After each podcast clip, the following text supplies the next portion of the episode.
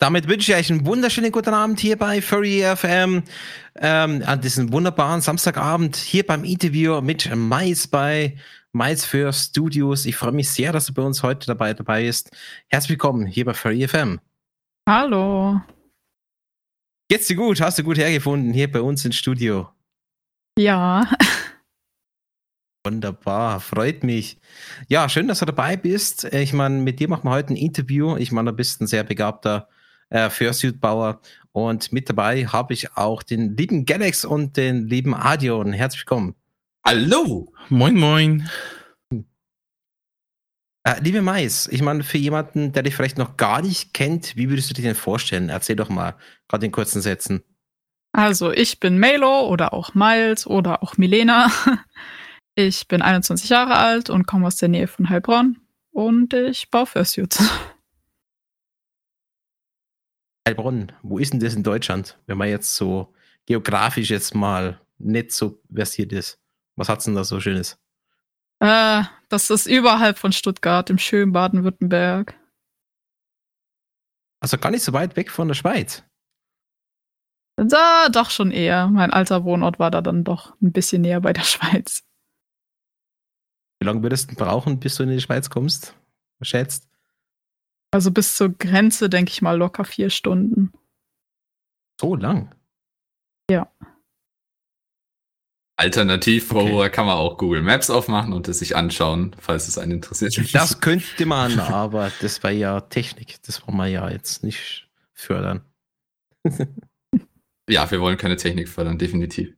Ähm, Cool. Ähm, ansonsten, äh, wenn man fragen darf, wie alt bist du denn? 21.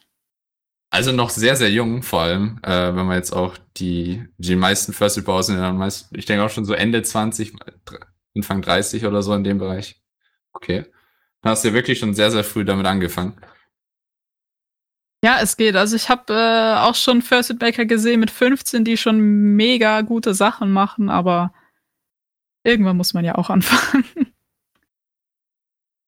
Ich denke, es gibt auch kein Grundanfangsalter. Ich meine, wenn man Lust hat, das mal zu machen und sagt, okay, äh, ich will mal das Fell bearbeiten oder ein bisschen nähen, zusammensticken etc.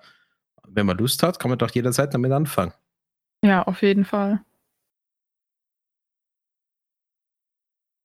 Ähm, seit wann bist du denn eigentlich im Furry-Fandom? Erzähl mal.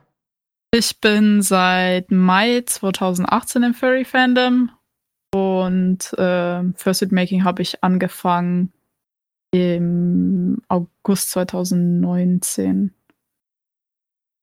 Sprich also eigentlich noch relativ neu im Fandom. Ja. Okay. Ähm, wie kam es, dass du das so schnell schon Fursuits machen wolltest? Ähm, ich bin damals über den Ulmer Stammtisch ähm, das erste Mal in Berührung mit Furries gekommen. Und die haben dann auch einen Fursuit Walk für mich organisiert, dass ich mir das auch einfach mal anschauen kann. Und da habe ich einen Fursuit von einem Kumpel ausgeliehen bekommen. Und seitdem habe ich mich da einfach komplett darin verliebt und wollte meinen eigenen haben. Ah, okay. aber dann okay. bist ja, du bist, hast angefangen damit direkt zum Ulmer Stammtisch zu gehen? Also, dass du gedacht, oh lol, das ist ein Stammtisch, let's go. Nee, also ich wurde tatsächlich durch Facebook-Freunde auf die Gruppe aufmerksam gemacht. Damals wusste ich auch nur nicht, dass es Furries sind, weil ich absolut nichts am Hut hatte mit Furries. ähm, ja, und durch die Gruppe, die dann eben der Ulmer Stammtisch war, ähm, bin ich äh, ins Furry-Fandom gekommen und habe mich angefangen dafür zu interessieren. Okay. Was muss man jetzt tun, dass so ein ganzer Stammtisch jetzt sagt, okay, man macht jetzt ein äh, First Walk nur für dich?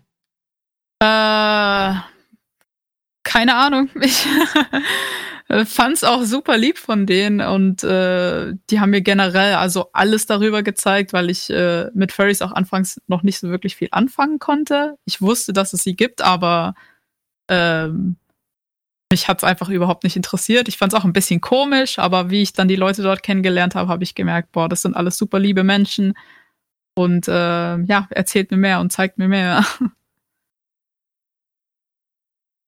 Ist ja doch recht ja, interessant.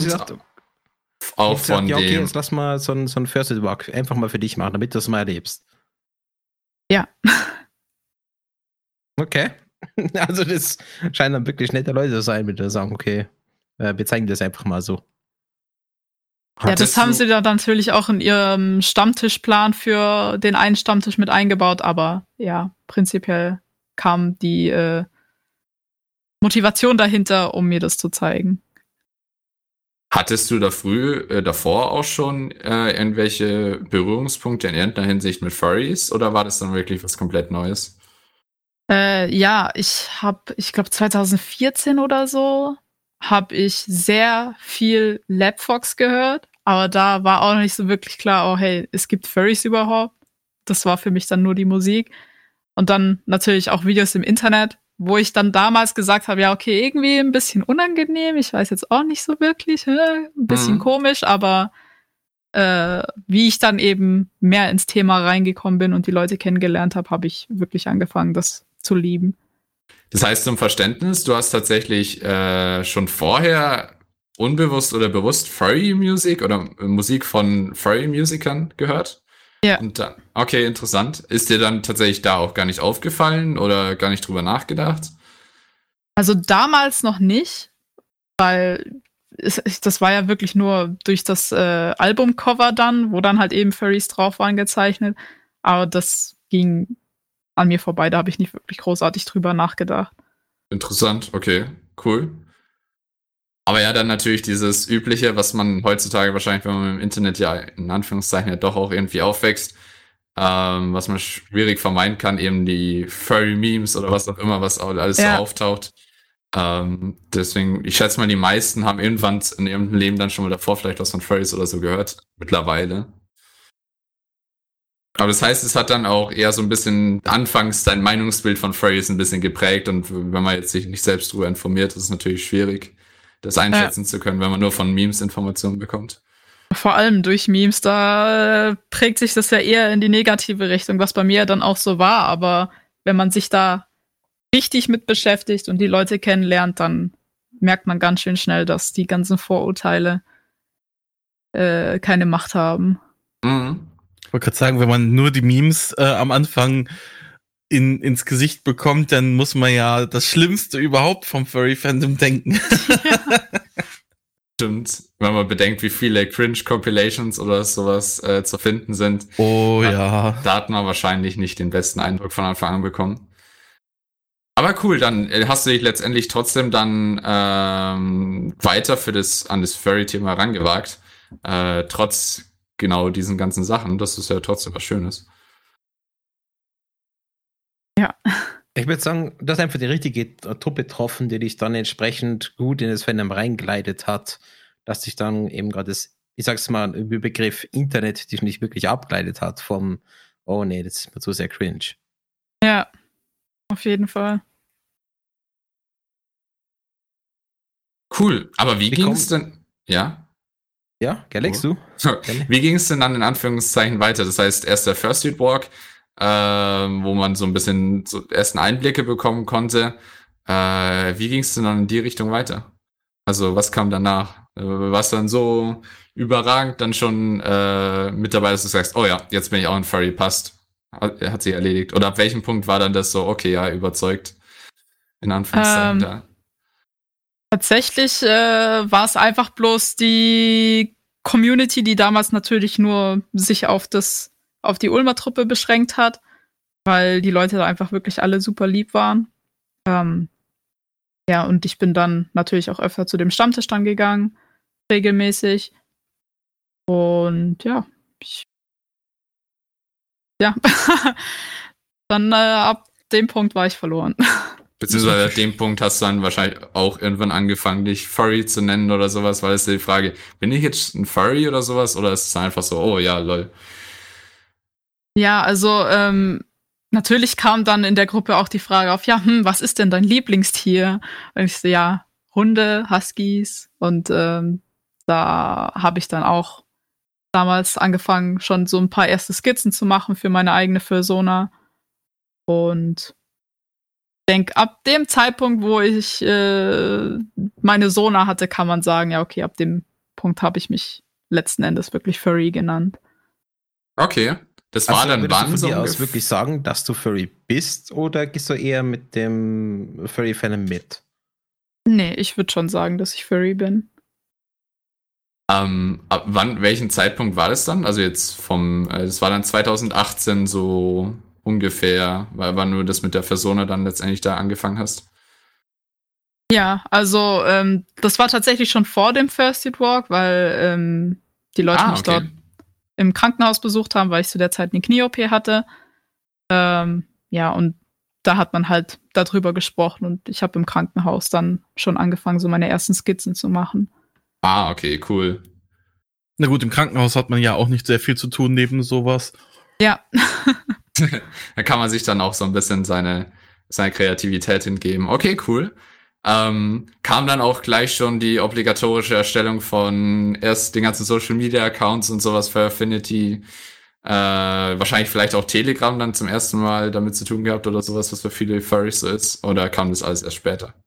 also Telegram kam äh, als erstes. Da haben meine Freunde über Facebook gesagt, oh, hey, hier, hier ist eine Gruppe, ist aber halt auf Telegram. Dann habe ich mir Telegram runtergeladen, bin so reingekommen. Aber ich glaube, das allererste, was ich mir gemacht habe, war ein Furbase-Account. Einfach mal Ah, um schauen. okay, ja. Ja. Hatte ich aber absolut keine ähm, Übersicht am Anfang, weil ich mich mit Foren absolut nicht auskenne. Auch mit der Struktur davon, aber es ging dann auch später. Aber ja, ich weiß gar nicht, ab wann ich dann tatsächlich auch auf Es ist ja auch Twitter. irgendwie die Plattform, wo irgendwie jeder landet, irgendwie. Ja, Ja, ich, ich fühle da total mit dir. Ich habe mich auch überhaupt nicht zurechtgefunden am Anfang. gab ja wirklich eine große Auswahl und sowas. Aber sobald man dann in Anführungszeichen, sobald du an- deine Persona oder sowas hattest, dann ist es natürlich auch ein bisschen einfacher, sich da anzumelden, weil ansonsten, wenn man sich dann irgendwie mit Echtnau oder sowas da anmeldet, fühlt man sich dann doch nicht irgendwie so passend da dazu. Aber Ja. sobald man eine Persona und vielleicht so einen Persona-Namen hat, schätze ich mal, geht das alles dann gleich viel, viel besser. Ja. Ähm, okay, aber dann die äh, eben Telegram auch bei dir so eher über Furries draufgekommen, das ist auch sehr interessant. Was jetzt Twitter und sowas angeht, ähm, auch dann direkt im gleichen Zug später? Das weiß ich ehrlich gesagt gar nicht mehr. Wann ich da auf Twitter dann aktiv geworden bin unter meinem Furry-Namen. Aber dann hast dich du zu dem Zeitpunkt schon auch äh, Melo Husky genannt oder was oder was ist es dann, was, wie man sich genannt hat? Ja, ähm. Ich hatte tatsächlich sogar vorher einen anderen Twitter-Account, der aber gesperrt wurde aufgrund von einem doofen Missverständnis, aber Mhm. lange Geschichte. ähm, und ich glaube, den Mailer-Account habe ich jetzt seit ich glaub, einem Jahr ungefähr neu aufgebaut.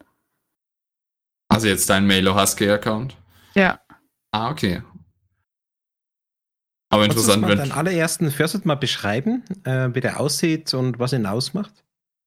Ähm, es ist ein Husky in normalen äh, Husky-spezifischen Farben, schwarz, grau und weiß. Und ein paar blaue Akzente drin. Weil ich blau mag. also ich Gute habe mir da tatsächlich gar nicht so viel Gedanken drüber gemacht. Ich äh, habe gesagt, hey, ich liebe Huskies und ich mag die Farbe blau. Bam, da war mein Fursuit, beziehungsweise meine Sona. Okay. Es ist aber nicht der ganz blaue Suit, oder? Nee, das ist äh, der, den man auch schön auf eurem Banner sieht. Ah, ja, es ist der, wie sie, der, wie sie ihn beschrieben hat. Äh, schwarz, grau, blaue Akzente.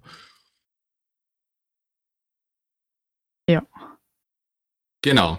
Der ähm, kam ja dann aber all- allerdings ja, ja etwas später dann. Das heißt, äh, du hast deine Persona und sowas erstellt, ähm, du hast dann erst einen Fursuit Walk und sowas gehabt. Äh, wie ging es dann weiter? Direkt schon die ersten Commissions aufgegeben oder was auch immer?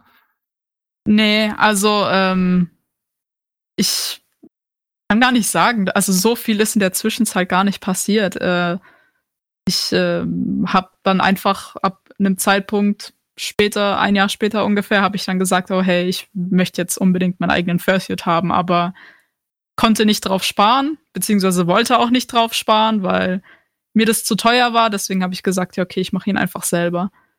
Und dann habe ich ihn selber gemacht. Okay. Das ging ja dann doch recht schnell und sowas. Okay, cool. Ähm, geldtechnisch ist es natürlich, selbst Commission ist natürlich auch immer wirklich so eine große Hürde in Anführungszeichen. Da ist es dann äh, doch zehnmal ein, äh, einladen, dann selbst anzufangen mit dem Bauen. Okay, cool. Hattest du irgendwie schon Erfahrung in die Richtung, dass du dir sagst, oh, das traue ich mir auch zu, eine eigene Förste zu bauen? Jein, also ich habe ähm, auch kleiner, als ich kleiner war, immer gerne genäht, aber das waren dann so simple Sachen wie mal den Knopf annähen oder vielleicht mal so ein handgemachtes Plüschtier, äh, was aber absolut furchtbar aussah damals, als ich noch klein war. Also ich möchte jetzt nicht sagen, dass ich professioneller Pluschnäher bin, aber ja, es hat mich halt interessiert und ähm, ich hatte auch zu dem Zeitpunkt eine Ausbildung als Modenäher angefangen. Ähm, und das gab mir dann auch so die Motivation, oh hey, ich möchte jetzt einfach meinen eigenen Fursuit nähen. Okay, Ausbildung dann sogar. Hast du da dann auch schon ein bisschen Erfahrung sammeln können? Also, dass du dann sagst, oh ja, das ist auch jetzt ein Klacks, also mit dem, was ich jetzt alles schon weiß? Äh, mehr oder weniger. Also natürlich hat man da gelernt, was für Maschinen es gibt, verschiedene und wie man mit denen umgeht, aber man kann die Arbeit, die ich dort gemacht habe, absolut nicht mit First Fursuits machen vergleichen, weil das da schon äh, mehr so Fließbandarbeit war und das war nicht wirklich was Kreatives, sondern einfach nur ja was sehr sehr Simples. Okay, das war also nochmal wirklich eine ganz ganz andere Ebene im Prinzip, äh, dann darüber so zu, zu switchen. Okay, cool. Ähm, aber trotzdem, wenn man gerade den, den ersten Suit mal so ansieht, der sieht ja schon ziemlich hochwertig aus, als hättest du schon x-mal gemacht. Ich meine, warst du nicht irgendwie nervös äh, zu sagen, okay, ja, ich mache den ersten Suit, ich kaufe die ganzen Materialien und dann mache ich das und dann hat es auch gleich schon funktioniert. Warst du da, hast du nicht Gedanken gehabt, oh man, das kann vielleicht doch echt schief gehen, wenn ich das erstmal selber mache? Äh, natürlich, also die Angst ist natürlich immer da, vor allen Dingen, wenn man so viel Geld fürs Material äh, schon auch ausgibt. Also das darf man auch nicht unterschätzen. Allerdings äh, habe ich mich auch extrem viel vorher damit auseinandergesetzt. Ich habe mir Tutorials über YouTube angeschaut. Ich habe mir ähm, für meinen ersten Head auch ein Pattern von Kloof gekauft, sodass ich die Headbase machen kann. Hab da den Livestream angeguckt, um ihr zuzugucken, wie sie diesen Head zusammenbastelt und ähm, habe halt über die Weise halt eben geschaut, dass ich das halbwegs gut hinbekomme. Okay, also wirklich komplett alles so selbst beigebracht oder ist jetzt kein irgendwie, der dabei war und irgendwie gesagt, ah, könntest du nicht da das und sowas äh, vielleicht noch ein bisschen besser machen? Also irgendwie einen, der so ein bisschen mentormäßig mit dabei war und dir geholfen hat? Nee, also das war komplett nur ich alleine und meine YouTube-Tutorials. Was würdest du sagen, war da wirklich jetzt so das Hauptaus Hauptmerkmal oder beziehungsweise die Hauptinformationsquelle? Also tatsächlich YouTube-Videos oder auch Livestreams, wo man dann mitarbeiten konnte? Naja, gut, ähm, dass der Livestream, den Kloofsuits zum Beispiel gemacht hat, wie sie den Head zusammenbaut, der ist ja auch auf YouTube, deswegen kann man sagen, ja, hauptsächlich durch YouTube. Mhm. Ähm, an der Stelle auch dann schon gleich, was hättest du dann gerne vielleicht schon, äh, du, ich schätze mal, du hast dann auch viel rumgesucht und sowas, um das zu finden, was für dich am besten passt. Gab es da schon etwas, was du äh, gerne früher gewusst hättest, was du für dich erstmal auf die harte Tour rausfinden musstest, wenn du das erste Mal ein Suit baust? Hm. Schwierig. Ich denke, es gibt immer äh, Kleinigkeiten, bei denen man nicht so wirklich die Tutorials findet. Ich kann auch nicht davon sprechen, wie der Stand jetzt ist, weil es werden natürlich jedes Jahr mehrere Videos auf äh, YouTube hochgeladen, die man sich dann zur Hilfe nehmen kann.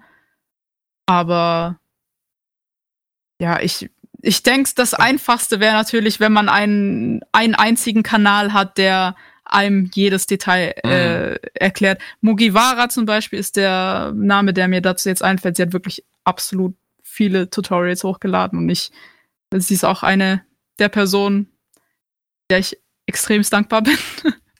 Okay, cool. Das, heißt, so eigentlich wirklich ein. Was wäre das erste gewesen, wo du gesagt hast, okay, das habe ich für mich selbst rausgelernt, sei es, ähm, ich stich jetzt Feld zusammen und stich mir dabei jedes Mal einen Finger rein. soll vorkommen, habe ich gehört. Ja, Ähm, das kommt so das oft jetzt vor. anders. Was war so da die erste Erfahrung? Ähm, den Nacken zum Beispiel zu nähen. Also ich mache es an sich äh, immer noch auf meine Weise.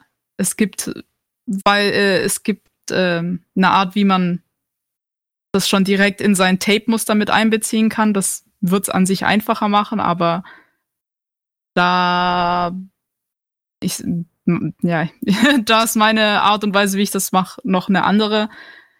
Äh, das zum Beispiel, am Anfang habe ich das bei mir nicht so gut hinbekommen, weil ich ja schon so eine runde Basis brauche, wo das Fell dann aneinander ist und wo ich das dann eben annähen kann. Aber das war bei mir bei meinem ersten halt alles offen und nicht wirklich gut und sauber aneinander genäht, aber hat dann letzten Endes doch funktioniert. Das hätte ich besser machen können, aber ja, ich denke, das, da kommen sehr viele Kleinigkeiten dazu. Meine Ohren mache ich jetzt mittlerweile auch anders. Ähm, Nasen mache ich jetzt mittlerweile anders. Okay. Ja.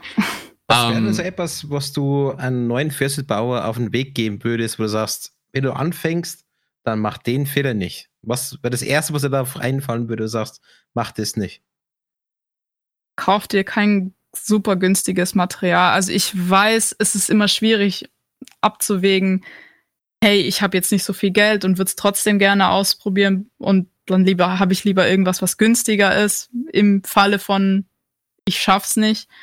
Aber ich denke, das hat auch ein absolut anderes Handling. Also wenn man wirklich, sag ich mal, ein bisschen hochwertigere Materialien, vor allen Dingen Fell benutzt, ähm, dann sag ich mal, kann man sich Fehler erlauben, weil es dann so oder so im Endeffekt dann besser aussieht, wenn man halt einfach schon gescheites Fell hat, als jetzt irgendwie so ein äh, Fell von Amazon zum Beispiel.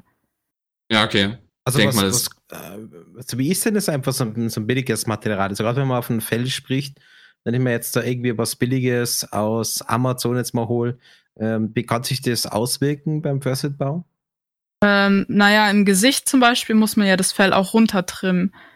Da kann man dann bei billigem Fell zum Beispiel auch das, äh, diesen Webstoff, der hinten dran ist eben, wo das Fell halt eben drauf gemacht wurde, kann man durchsehen. Dann ist da, dann sieht es ein bisschen fleckig aus oder als ob da Löcher drin wären und das ist halt eben äh, nicht so schön dann am Ende. Okay, ja. Ich denke Ja. mal, das ist nachvollziehbar. Also allein schon, wenn man die, die unterschiedlichen Arten von Fell, wenn man die beide mal in der Hand hatte oder angesehen hat, Ja. äh, so ein richtig billiges oder so ein teures, das, und das ist auch visuell logischerweise einen Unterschied dann macht, ist auch klar. Okay. Da haben wir ähm, auch zu deinem ersten Suit direkt auch schon noch eine Frage. Hatte dein erster Suit gerade schon äh, eine Moving Jaw? Also so, so wie er aussieht, nicht, oder? Nee, die mache ich auch aktuell noch nicht. Ich weiß nicht, ob ich das vielleicht irgendwann mal anbiete oder nicht, aber Moving Jaw habe ich noch nicht gebaut. Okay, weil es ist ja doch wirklich äh, auch ein bisschen herausfordernd, schätze ich mal. Vor allen Ähm, Dingen bei Schaumstoff. Ich kenne persönlich niemanden, der Schaumstoff mit Moving Jaw macht. Womit wird's normalerweise gemacht? Mit einer Resin-Headbase oder?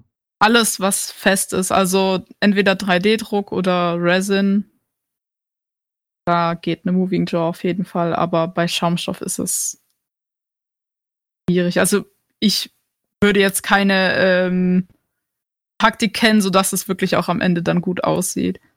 Okay, klar, ja. Also jetzt mal als Neuling, warum geht's nicht? Ähm, naja, also man hat ja quasi dieses Gelenk dann, wo man den Unterkiefer runterdrücken kann, was eben oft festgemacht wird mit einer Schraube und Schrauben bei Schaumstoff festzumachen ist so ein bisschen, ja, geht nicht unbedingt. Okay, also quasi das äh, wäre ein Tear-Prinzip, dass das dann einfach ausgeleiert ist. ich, äh, keine Ahnung, ich weiß nicht, also es ist schwierig zu beschreiben. Man hat ja, ich, ich weiß nicht, wie ich es äh, erklären soll. Es würde wahrscheinlich ohne die festen Teile wie bei einer Racing Base oder so einfach nicht wirklich halten. Ja. Eben, also. Da wird es wahrscheinlich nach fünf Sätzen würde dein, dein Kiefer dann sonst wo hängen. Ja.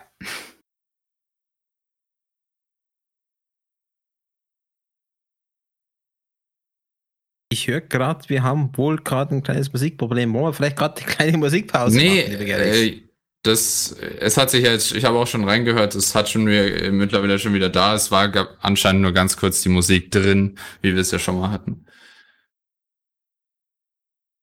Von daher sollte also, das liebe ja. Live-Chat, schreibt mal kurz rein, wenn ihr uns wieder hört.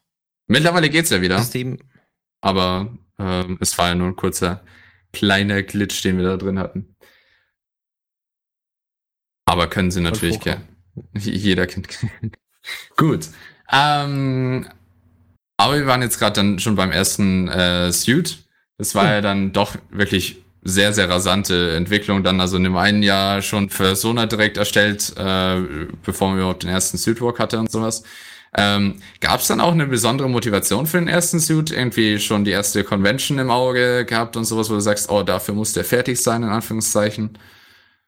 Nee, also ich habe auf YouTube immer Fursuit Dance Videos angeschaut und die fand ich mega gut und das hat mich dann motiviert zu sagen, oh hey, ich will auch sowas haben. Das kennt man.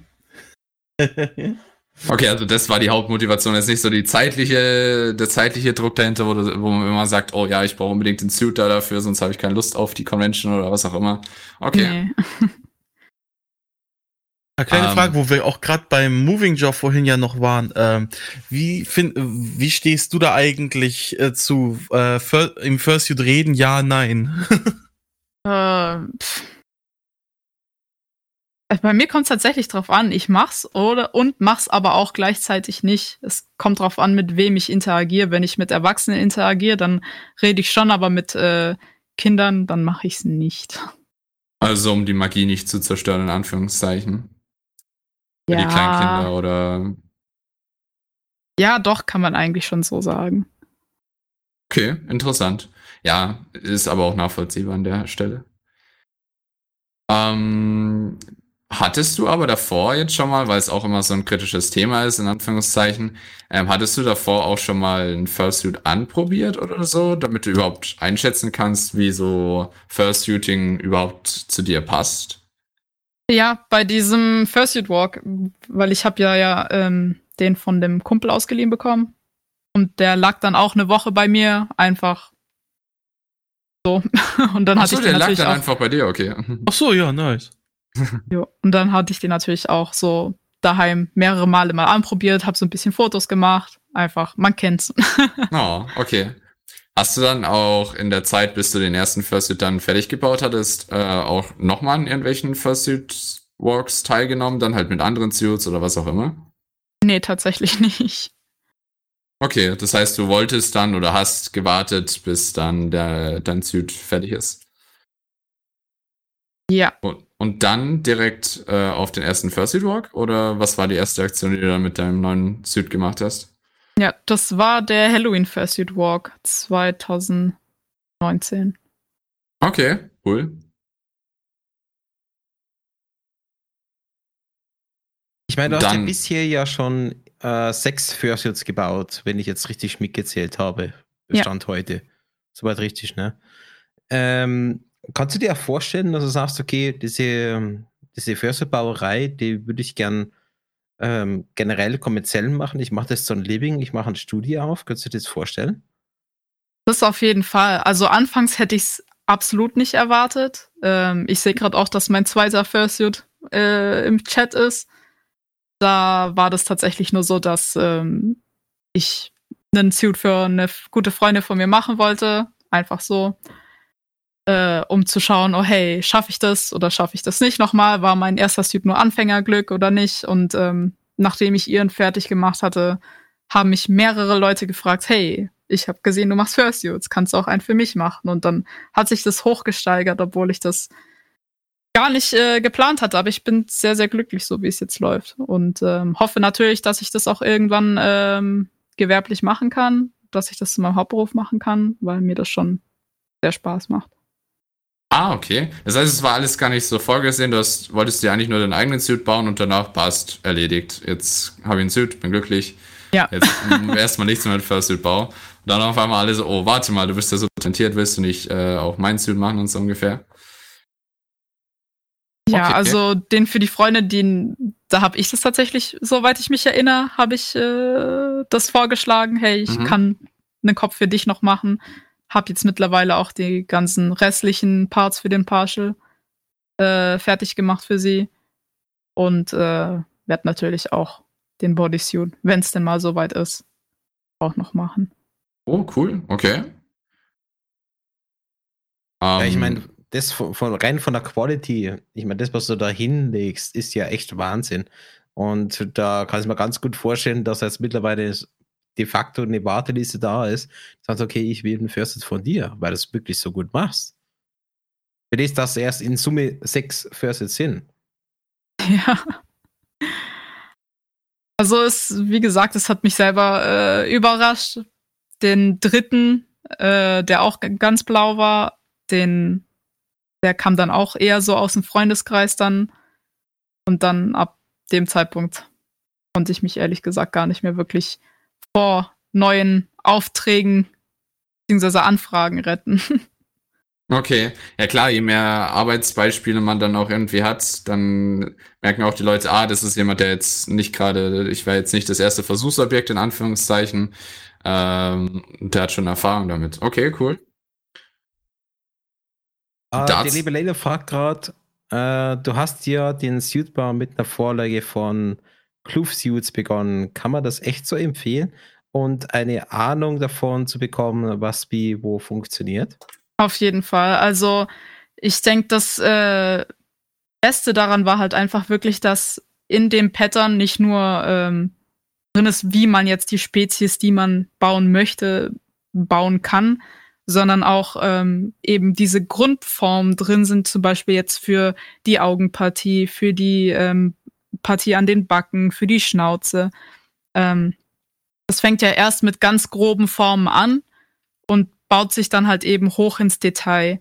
Und äh, deswegen hat mir das auf jeden Fall extrem geholfen. Also ich baue meine äh, jetzigen Heads auch komplett nach dem Prinzip. Ich tue natürlich die einzelnen Bausteine anpassen, sodass es eben auch auf die Spezies passt, die es am Ende werden soll. Aber ja, ich kann es nur empfehlen.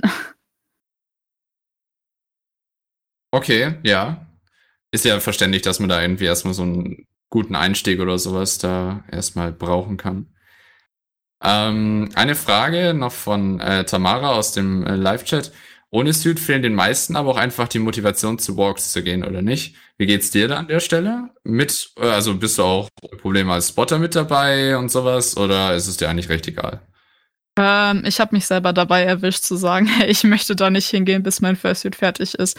Aber ähm, wenn ich kein Fursuit hätte und auch nicht den Plan gehabt hätte, mir jemals ein Fursuit zu machen, dann wäre ich da natürlich auch gerne als Spotter dabei. Ich denke, das ist auch ziemlich cool.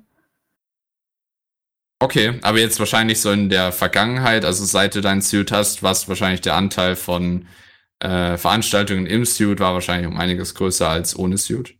Ja, ich könnte meinen Fursuit nicht irgendwo liegen lassen, wenn es irgendwo ein Event gibt. Ich, das, das könnte ich nicht übers Herz bringen. Verständlich, verständlich. Ähm, dann noch, wie ging es von den Events ansonsten noch weiter? Das heißt, du warst auf dem Halloween Fursuit Walk, ähm, dann direkt jeden Monat wieder zu einem neuen Fursuit Walk so ungefähr? Oder wie hast du die Zeit dann genutzt?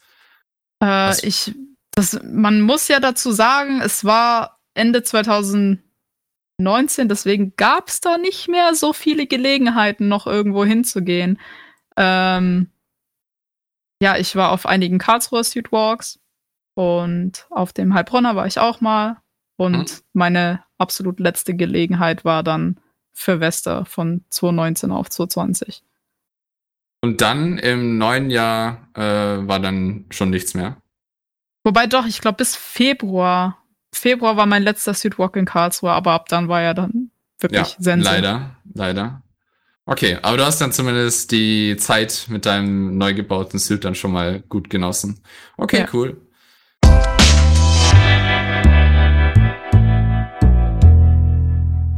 Und da sind wir wieder nach diesem wunderschönen Musikstück.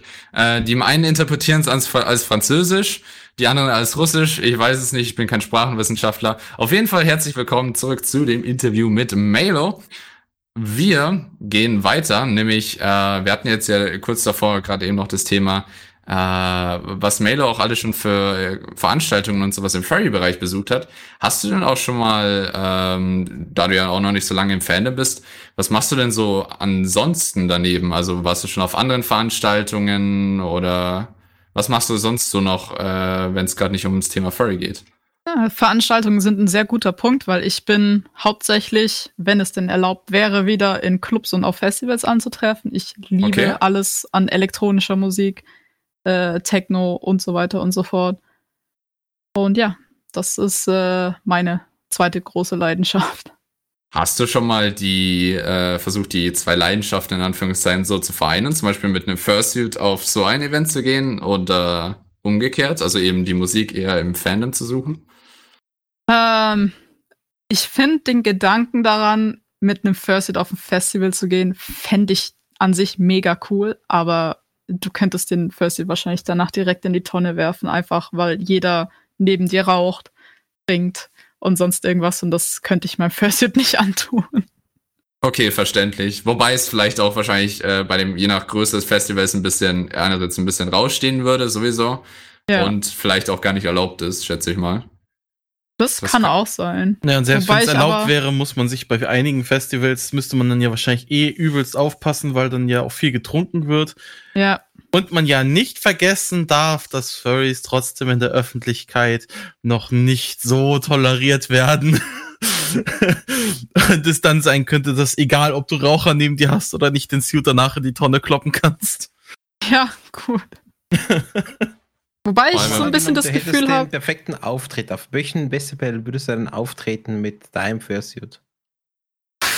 ich habe keine Ahnung, irgendwas äh, Witziges auf jeden Fall. Ich habe eh so das Gefühl, dass die Techno-Community sehr offen und sehr spaßig ist, was sowas angeht. Auch generell. Ähm, da, da könnte ich mir das wirklich gut vorstellen, auf irgendeinem Trance-Event oder so. Äh, aber nee, ich kann das keinem Fursuiter empfehlen. Könntest du dir auch vorstellen, an so einer Dance-Competition mal teilzunehmen? Ich wollte immer anfangen, äh, Fursuit Dances zu machen, aber ich habe noch nie in meinem Leben getanzt, deswegen denke ich, das wäre eher eine Das, schlechte das, das Idee. macht nichts. Im Fursuit sehen alle gut aus, wenn sie rumhampeln. Das stimmt auch wieder. Das sieht alles irgendwie cute und toll aus. Ja. Aber was wolltest du vorhin noch äh, sagen zu dem Thema äh, Fursuit auf Festivals? Da hattest du einen Satz angefangen. ja, also äh, ich, wie gesagt, die Techno-Community wäre da, denke ich, sogar sehr, äh, ziemlich offen dafür, aber ja. Naja. Okay. Hast du denn irgendeinen äh, Lieblingskünstler äh, oder allgemein irgendeine Lieblingsgruppe oder was auch immer, der im Feld? Ja, jeder, der mich für zwei Sekunden kennt, weiß, dass ich Nilix über alles liebe. Und äh, ja, ansonsten alles in der Richtung. Durs und Hauskasper und alles Mögliche. Okay, der schön. Richtung. Wurde sogar schon von Tamara im Live-Chat geschrieben. Oh, Ja, jetzt kommt okay. Nilix. Sag ich doch. Ist schon sehr bekannt.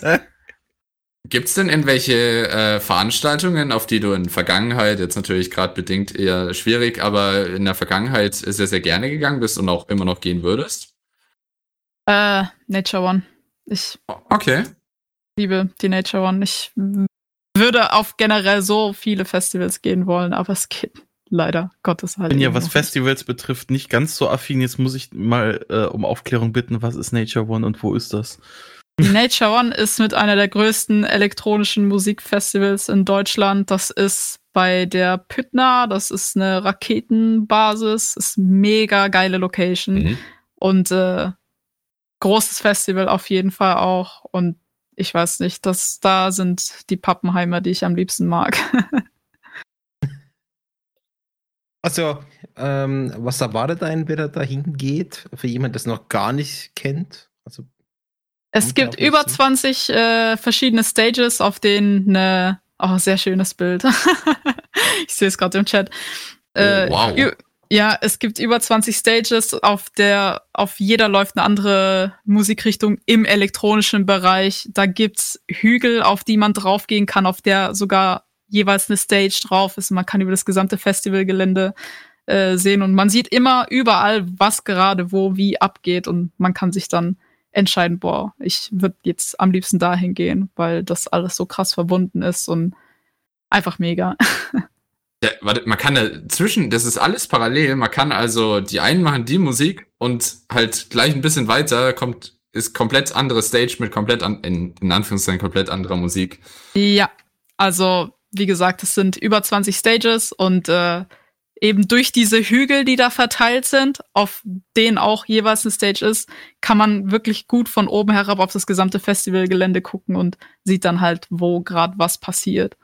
Ist es äh, dann auch soundtechnisch irgendwie getrennt, wenn da die Hügel dazwischen sind und sowas, weil sonst hört man ja die Mus zwei Songs in Anführungszeichen gleichzeitig eventuell?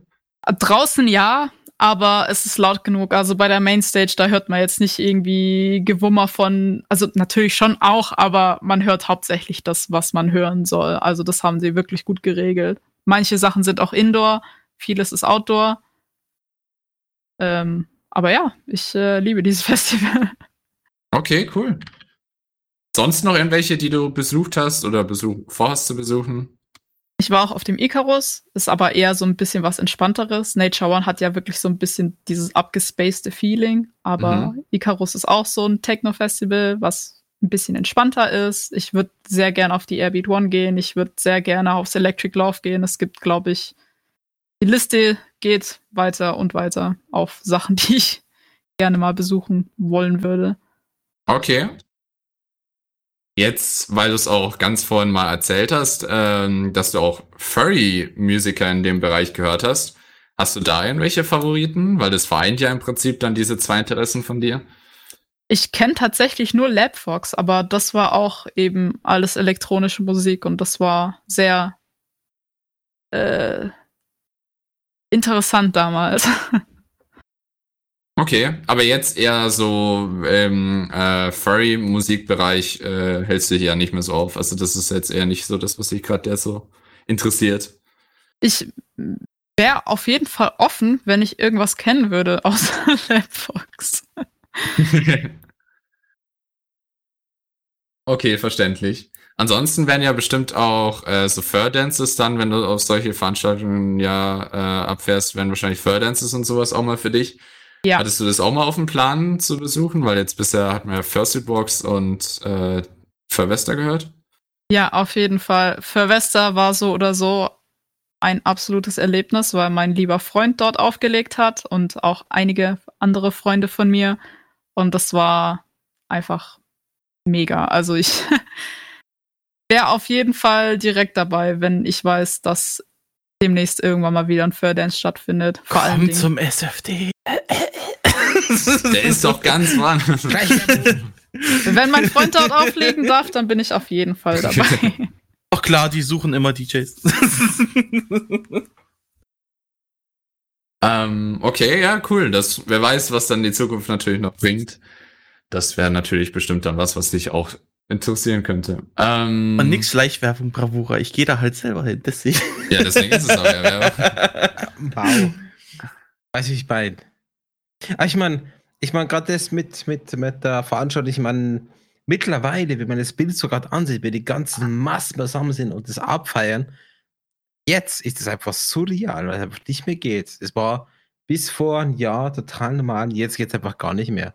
Ja. Ich hoffe, wir kommen irgendwann wieder zu dem Punkt zurück, wo das wieder zur Normalität wird.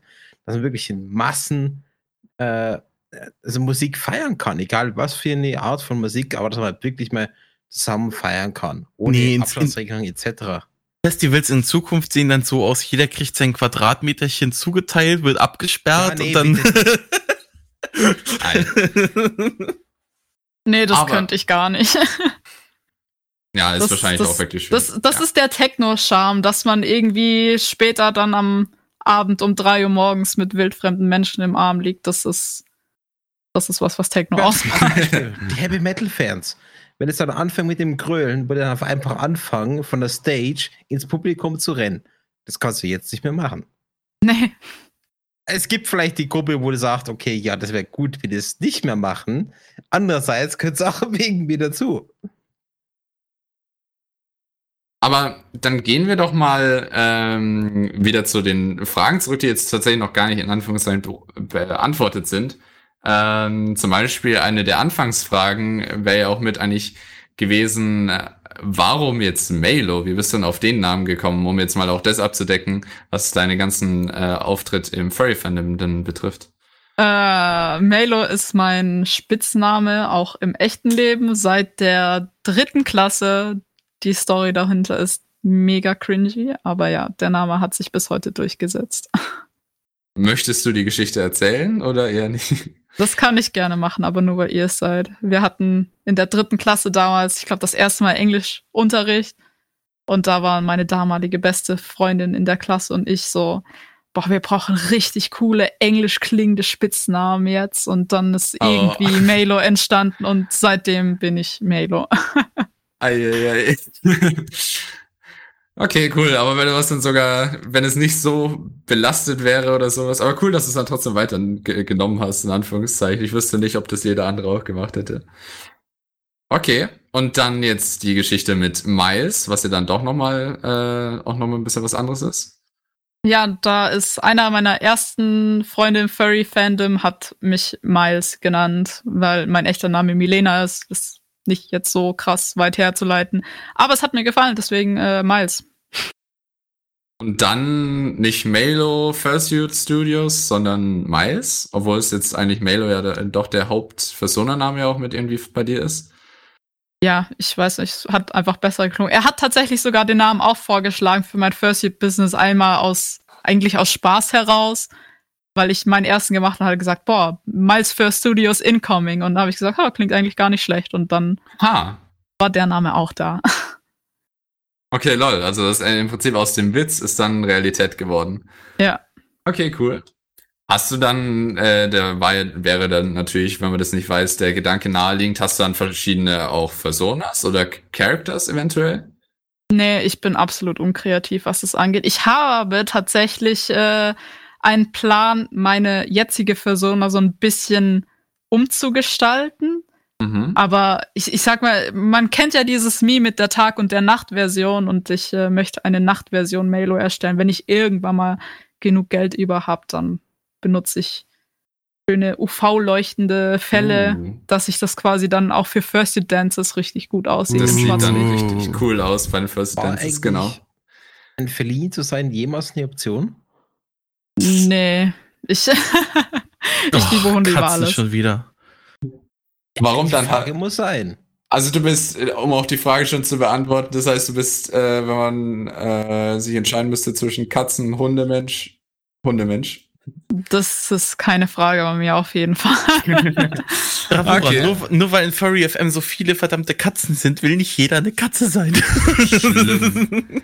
Aber warum dann die Wahl auf den Husky letztendlich? Weil Huskies meine Lieblingstiere sind. Huskies sind super. Ja. Huskies sind genau so sassy und reden so viel.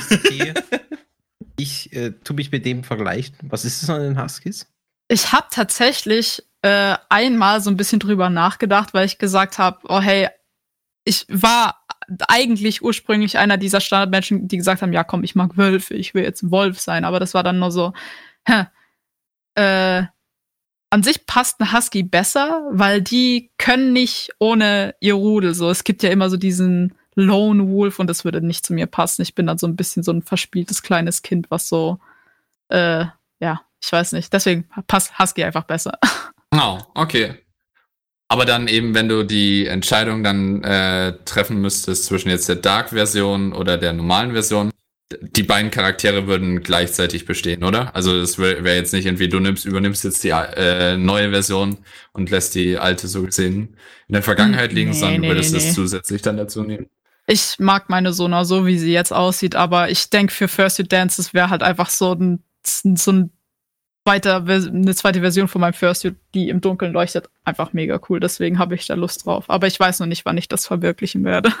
Okay.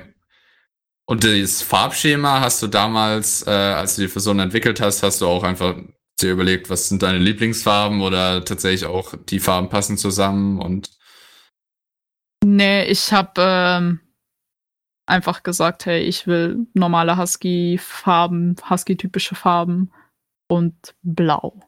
Das war's. Okay. Das ist dann natürlich naheliegend. Okay.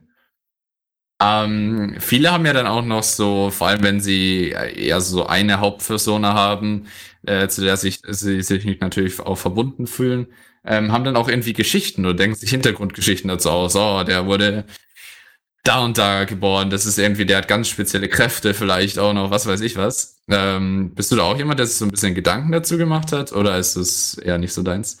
Nee, absolut nicht. Ich war so, ja, ich mag Huskies, ich mag Blau, Bam, da ist meine Persona. Okay der normale Weg in Anführungszeichen. Okay, cool. Ah, ja, so richtig schöne cringige Backstories. es gibt mehr als genug Leute, die das natürlich gerne machen und hat ja auch einen Charme, so ein bisschen sich was auszudenken, wenn sie auch eine eigene Spezies sich ausdenken oder so. Weiß, Galax, ich, ich gehöre dazu. Ach so, lol. Self-Burn. Ja, ja, eben, eben. Okay, ähm, interessant. Ähm, dann natürlich äh, die Übersetzung in Anführungszeichen auf den Fursuit. Hast du dann ähm, überhaupt überlegen müssen, oh ja, eigentlich könnte ich auch einen realistischen Suit machen oder so? Oder war es von vornherein klar, ja, du hm. bist eher die Person für Tuni?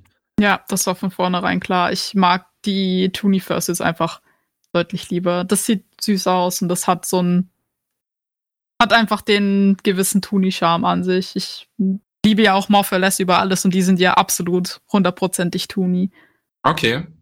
Also auch was Kunst von deiner Persona oder sowas angeht, ähm, da bist du jetzt nicht irgendwie so, dass du sagst, oh ja, vielleicht mal Feral oder irgendwie sowas, was eher nicht so real oder mehr realistisch aussieht, sondern du bist auch wahrscheinlich kunsttechnisch und insgesamt eher auf der Tuni-Seite.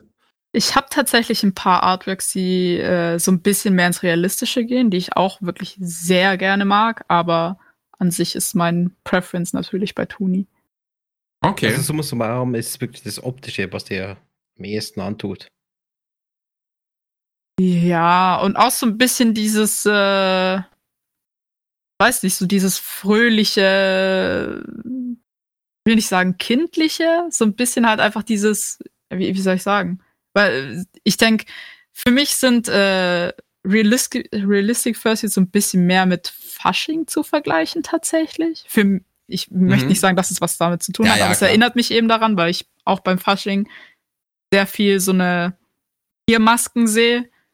Finde ich auch mega cool, aber ich mag halt einfach so diesen spaßigen, spielerischen Effekt, den halt eben Tuni mit sich bringt. Spielt da eventuell jetzt auch aus Maker-Seite äh, beziehungsweise auch als die Person, die ihn dann später tragen muss oder darf, äh, auch die Sicht und sowas eine Rolle? Oder auch wie schwierig das vielleicht umzusetzen ist? Weil ja. bei den Realistic Fursuits ist ja doch die Sichtweise doch etwas anders. Ja, ich äh, habe einmal den Kopf von einen der Köpfe von Bergwolf getragen und ich habe nichts gesehen. Das war wie ah. eine Stecknadel, aus der man durchschauen musste. Also für mich persönlich wäre es jetzt nichts. Deswegen ja. Das heißt, du machst auch deine Suits lieber mit einer größeren Sichtreichweite und sowas, also dass man ein bisschen breitere Augen hat, dass man da auch ein bisschen was sieht und nicht gleich gegen die nächste Wand läuft oder so. Ja und nein, also tatsächlich mag ich, äh, mache ich die Augen jetzt ein bisschen größer wieder, einfach weil ich das optisch schöner finde. Mhm. Aber ähm, natürlich hat es auch die, äh, den Vorteil, dass man da mehr sehen kann. Okay. Bau von der Bauseite her, wenn man jetzt einen realistischen Realistic Suit mit einem Tuni vergleicht, die real realistischen haben ja doch auch diese anderen Augen, diese festeren Augen, wo man eben nicht durchschauen kann. Ja. Hat das auch alles eine Rolle äh, gespielt, dass man sagt, es ist schwierig zu bauen oder so? Oder würdest du eventuell dir auch zutrauen, einen realistischen zu bauen, irgendwann mal? Äh ich weiß nicht, ich glaube eher nicht. Da, dazu bin ich zu krass auf Tuni anfixiert. Okay. Ist aber auch äh, irgendwie nachvollziehbar. Es gibt ja, die einen könnten äh, versuchen beides oder alles irgendwie zu machen, aber wenn man sich auf das eine spezialisiert, dann ähm, kann man sich da natürlich auch schneller verbessern. Ja. Dann noch äh, eine Frage zu dem Thema äh, von deinen Personas und deinen Charakteren. Du hast ja jetzt deine Persona, die würdest du dann in Zukunft dir irgendwie über, also wärst du offen dafür, dir auch weitere Personas trotzdem noch zuzulegen? Oder auch mal sowas wie, weil viele Leute sind ja fast schon süchtig danach, sowas wie Adoptables und sowas, äh, sich einzukaufen? Oder bist du wirklich jemand, der sagt, ja, ich bleib bei meiner Sona und vielleicht jetzt noch der anderen Form? Äh, also, ich finde Adoptables an sich ziemlich cool. Teilweise sehe ich echt Designs, wo ich sagen würde, boah, das würde ich auch gerne haben, aber ich glaube, da hänge ich zu sehr an meiner Sohn. Ich denke, ich würde nur die behalten. Wobei man es aber auch nie sagen kann. Vielleicht sehe ich irgendwann mal in zwei Jahren ein Design, wo ich mir so denke, boah, das brauche mhm. ich als Fursuit und dann habe ich halt einfach noch ein Fursuit. aber dann, das heißt, anstatt neue Charaktere zu erstellen, würdest du wahrscheinlich auch eher deine Main-Persona irgendwie vielleicht ein bisschen anpassen, so wie du, dass sie dir gerade in der aktuellen Situation besser gefällt als dass du dir einen neuen erstellst. Ja, also. Dass sich deine Sohn immer so weiterentwickelt, so gesehen mit dir selbst auch über die Jahre. Nee, also ich finde an sich, ich kann nichts gegen mein Design sagen. Ich habe es auch nicht hundertprozentig selbst designt, da haben mir ein paar Leute geholfen. Ich glaube, das ist auch mit einer der Faktoren, die da reinspielt, dass ich da so krass dran hänge, weil ich dann die Leute auch im Hinterkopf habe, die mir mit dem Design geholfen haben. Aber nee, das Einzige, was ich da verändern würde, wäre halt eben äh, die Fellfarbe, dass ich die äh, Markings anstatt mit dem Blau jetzt zum Beispiel in so einem UV-Grün oder mhm. Rosa mache oder sowas in der Art. Ah.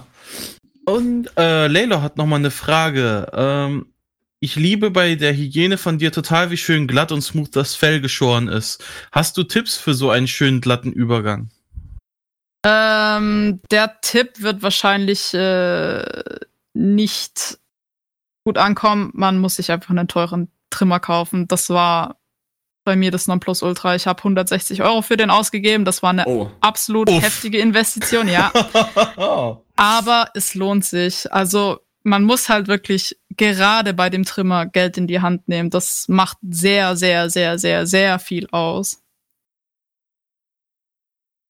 Okay. Das Ansonsten, heißt, ich bin tatsächlich selber noch am überlegen, wie ich das am besten mache. Äh, ob ich den Suit jetzt am Kopf trimmen soll oder ob ich das Fell vortrimmen soll. Bei dem Premade, den ich jetzt gemacht habe, habe ich es vorgetrimmt und dann am Kopf selber noch mal ein bisschen. Äh, das macht jeder anders, aber ich äh, bin selber noch am überlegen, wie ich das am besten mache tatsächlich. Aber ähm, wenn es jetzt auch um solche Arbeitsutensilien geht und sowas, würdest du dann sagen, du setzt auch eher auf die, lieber kaufst du einmal gleich die besseren, als dass du dann immer sagst, oh, ich bin nicht zufrieden damit und ich kaufe mir den nächst besseren oder nächst teureren? Naja, also ähm, ich könnte mir das auch gar nicht leisten, mir jeden Monat irgendwie was Neues zu kaufen. Deswegen nehme ich einmal lieber Geld in die Hand und hab dann was Gutes. Das nächste, was bei mir ausgetauscht wird, ist auf jeden Fall meine Nähmaschine. Aber ja, da holt man sich lieber direkt von vornherein was Gutes, anstatt dass man dann ewig dann am struggeln ist, weil so halb gute Sachen haben auch halb gute Probleme. Okay. Aber dann, wir hatten ja vorhin auch schon die, äh, oder weil jetzt gerade die Frage aufkam, welchen Rasierer hast du denn verwendet oder welchen Trimmer? Wie heißt der denn, wenn du es gerade auswendig weißt oder was auch immer? Also der Trimmer an sich ist ein Oster A5, aber ich benutze eine Andis-Klinge. Da weiß ich aber jetzt noch nicht genau welches Modell. Andis Edge noch irgendwas. Also ich glaube, die Buchstaben haben nur was mit der Länge zu tun. Das sind auf jeden Fall irgendwas mit 3,6 Millimeter, glaube ich. Müsste okay. ich nachschauen. Also Oster-Trimmer äh, mit Andis. Schere. Okay. Die Leute, die es interessiert, können dann ja dementsprechend nachgoogeln. Ja. Okay. Ähm, aber wir hatten ja jetzt vorhin schon sechs Fursuits, hast du jetzt mittlerweile schon gebaut. Der erste dein eigener. Äh, der zweite dann äh, war die erste Anfrage wahrscheinlich, so in Anführungszeichen, wenn ich es richtig verstanden habe, für eine Freundin. Dann ja. war der dritte direkt dann auch schon eine Commission oder gab es da dann schon auch Miles First Studios oder zu welchem Punkt, Zeitpunkt ist es dann damit reingekommen? Ähm, ich glaube, das war sogar nach dem dritten Suit. Man muss fairerweise sagen, es war auch ein Freund von mir, der den dritten Suit, äh, sag ich mal, commissioned hat, aber er hat auch von sich aus gesagt, oh hey, ich hätte voll gern Suit von dir, ich würde auch dafür bezahlen. Und dann hat man so zu zweit das ausgehandelt. Okay. Das heißt, es war dann der dritte Suit, wo man dann auch schon auf den alten Erfahrungen in Anführungszeichen aufbauen konnte. Und danach hast du dann gesagt, okay, das wäre doch eventuell etwas, das äh, auch als ähm, äh, Fursuit-Baustudio einzuführen oder zu starten. Also das war dann also nach dem dritten so die Motivation dann letztendlich. Naja, weil ähm, als ich den dritten fertig gemacht habe, kam schon direkt der vierte, der gefragt hat, hey, ich hätte gern Fursuit von dir. Wie viel würde das denn machen? Und ich so, oh, hm, keine Ahnung. Äh, ja, aber ab dem Zeitpunkt dann habe ich gesagt, ja, okay, ich werde höchstwahrscheinlich, so wie es aussieht, doch ein paar mehrere machen als nur meinen eigenen. Und dann habe ich mich dazu entschieden, meinen Twitter-Account zu eröffnen für mein. Es ist vielleicht ein ganz guter Punkt. Ich meine, wenn jetzt jemand zu dir kommt, okay, ich will jetzt ein Partial haben und wir gehen jetzt wirklich von einem einfachen Försitter aus. Wolf, zwei Farben, ganz klassisch und möchte Partial von dir haben. Ähm, wo ist bei so der Anfangspreis, wo du sagst, okay, ja, da, damit fange ich an, da würde ich jetzt was für dich machen? Es kommt äh, natürlich auf die Parts drauf an, welche man haben möchte. Ein Head bei mir fängt bei 600 Euro an. Ähm, so kleinere Sachen wie Handpaws und Tail sind so auf 100, aber ich lasse da immer mit mir reden, auf jeden Fall.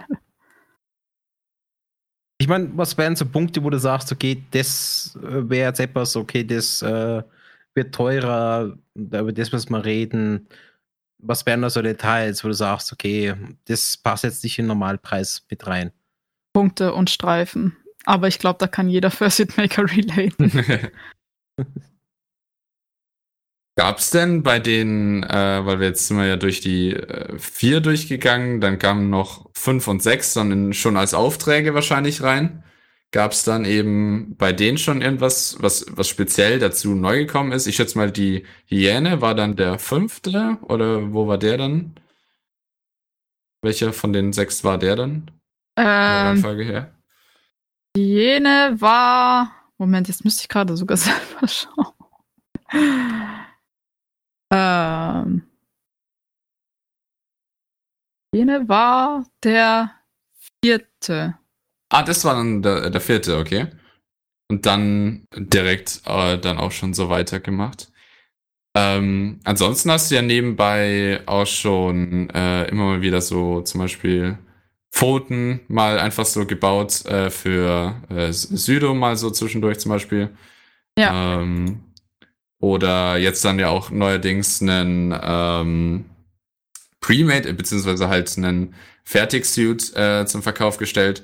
Ähm, das heißt, du willst nicht zu 100% nur Commissions und sowas annehmen, sondern auch so nebenbei so mal so Einzelaufträge machen, zum Beispiel, oh ja, ich bräuchte noch einen Bodysuit zu meinem Partial oder sowas, also spezielle Sachen oder worauf liegt so der Fokus bei dir?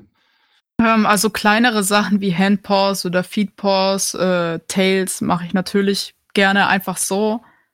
Bei Bodysuits ist es die Frage, ich glaube, die würde ich nicht einzeln machen. Äh, ich bin aber auch generell noch nicht so experienced mit Bodysuits. Ich habe bis jetzt nur meinen eigenen gemacht und jetzt den gerade, an dem ich aktuell arbeite. Mhm. Deswegen würde ich da erstmal ein paar machen wollen, bevor ich wirklich sage, ja, okay, ich mache jetzt äh, Bodysuits auch einzeln. Okay. Ja, also es äh, ist ja jetzt letztendlich auch so ein bisschen so eine Entwicklung, wo du selbst finden musst, ja, was mache ich gerne, was kann ich oder was, was möchte ich in Zukunft alles machen. Und daher ist es ja nicht komplett nachvollziehbar. Jo. Also dein Hygienenkopf wird auf jeden Fall gerade im Chat hochgelobt. Oh ja.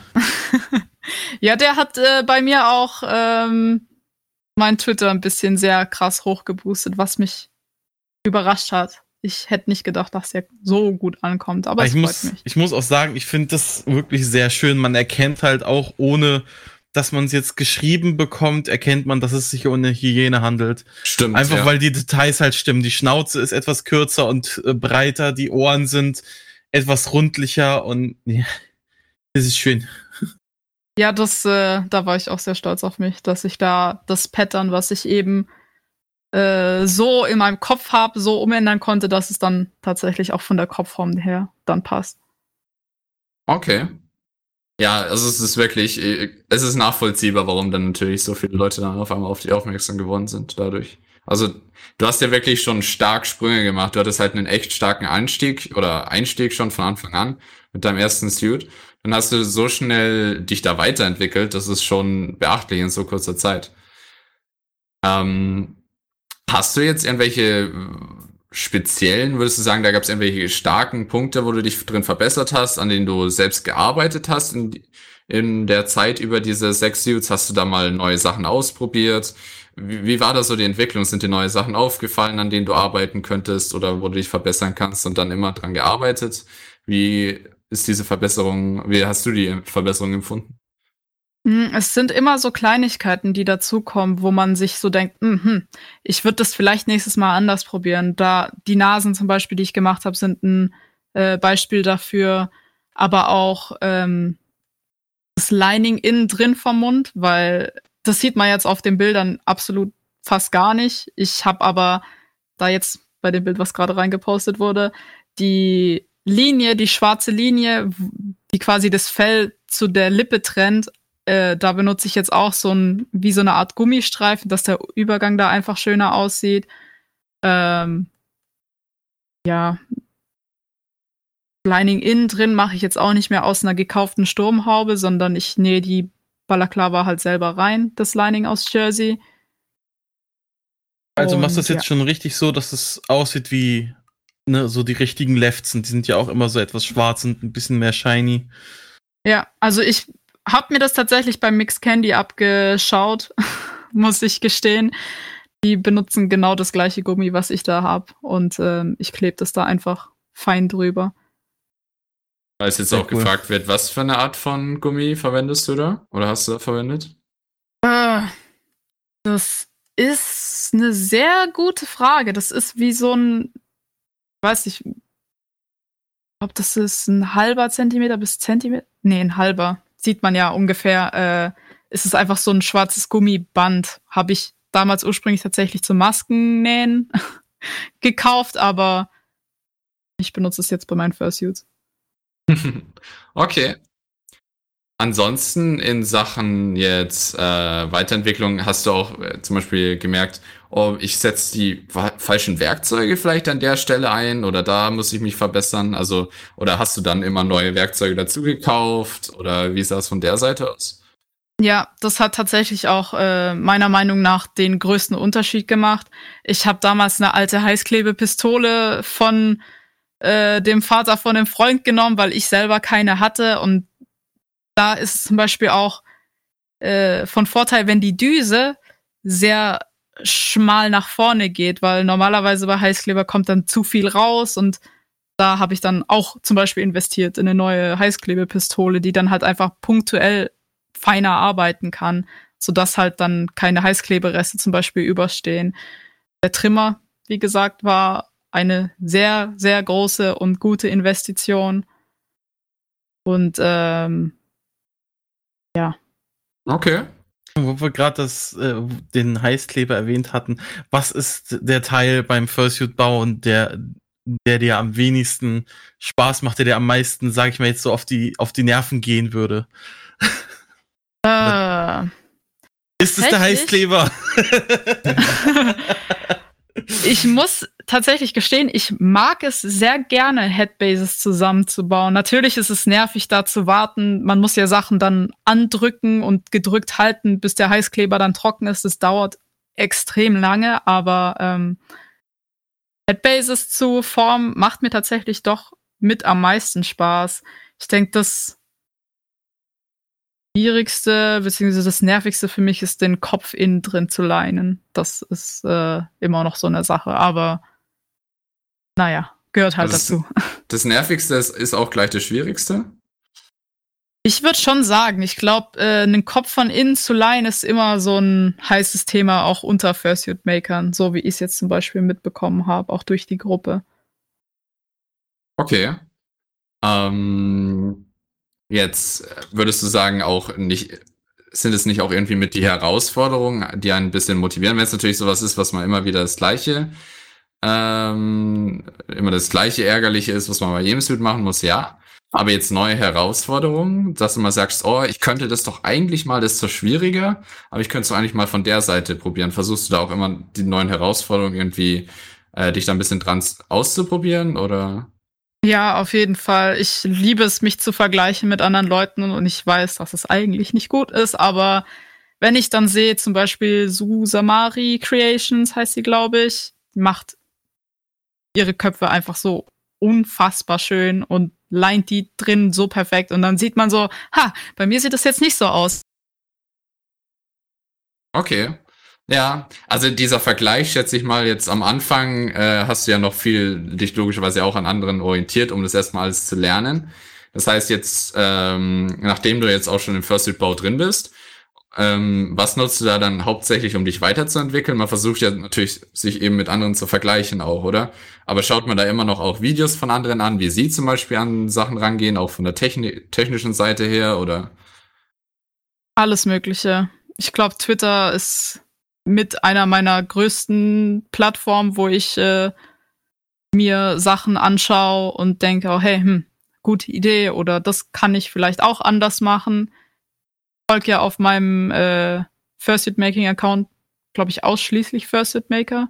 Andere, kleinere wie auch große, dass ich da einfach sehe, hm, das sind vielleicht neue Techniken, von denen ich noch gar nichts wusste. Und äh, da kann man sich auch davon inspirieren lassen, aber auch durch YouTube. Also ich denke, für die Anfänge ist YouTube besser, dann später ist äh, Twitter besser.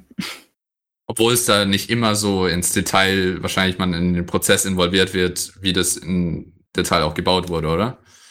Nee, aber ich ähm, zoom einfach an, an die Bilder und schaue Achso, mir das du an. siehst dann Und- zum Beispiel, ah, das ist doch das, was sie da gemacht haben, so ungefähr. Ja, ja, ja. Oder dann eben, vielleicht könnte ich das auch probieren. Eben, da sind wir bei dem herausfordernden Teil, ah, das könnte doch bei den Mindsuits vielleicht auch funktionieren, so ungefähr. ja. Aber das ist, ist ja auch doch wirklich etwas ganz Interessantes, weil mit deinem, wie du ja sagst, mit deinem Mice First Studios Account folgst du wirklich, ich glaube, über 50 äh, unterschiedlichen Suitmakern. Das heißt, äh, wenn du mal neue Inspiration oder Ideen oder auch zum Beispiel einen Vergleich brauchst, wechselst du einfach auf den Twitter-Account und dann kannst du im Prinzip, kriegst du die volle Inspiration auf einen Schlag nur ungefiltert. Ja. Okay, ja, das ist natürlich auch eine praktische Herangehensweise, wenn man nicht durch irgendwie das andere abgelenkt werden kann. Gibt es dann auch mal so Zeiten, wo du aktiv nach neuen Möglichkeiten und Herangehensweisen suchst? Ja, aktuell. Ach so, okay. Ich äh, möchte meine 3D-Augen komplett anders machen und habe nach zwei Stunden, bei denen ich mich bei meiner Schwester ausgeweint habe, endlich eine Lösung gefunden, wie ich das machen kann. Und ich denke, das wird wirklich mega, mega, mega, mega gut aussehen, wenn das so klappt, wie ich es möchte. Was ich hoffe, aber man muss es probieren, um es herauszufinden. Also wird das nächste so mit den richtig krassen Follow Me Eyes. Bei der Hyäne habe ich es tatsächlich schon sehr gut hinbekommen mit den Follow Me Eyes. Da habe ich ja auch so ein Video gepostet auf Twitter, was dann echt explodiert ist in den Likes, was mich überrascht hat. Mhm. Äh, aber ich möchte es noch besser machen. Okay, und zwar darf man fragen, wie- inwiefern du es besser machen möchtest oder, weiß, oder was Äh, der Plan ist?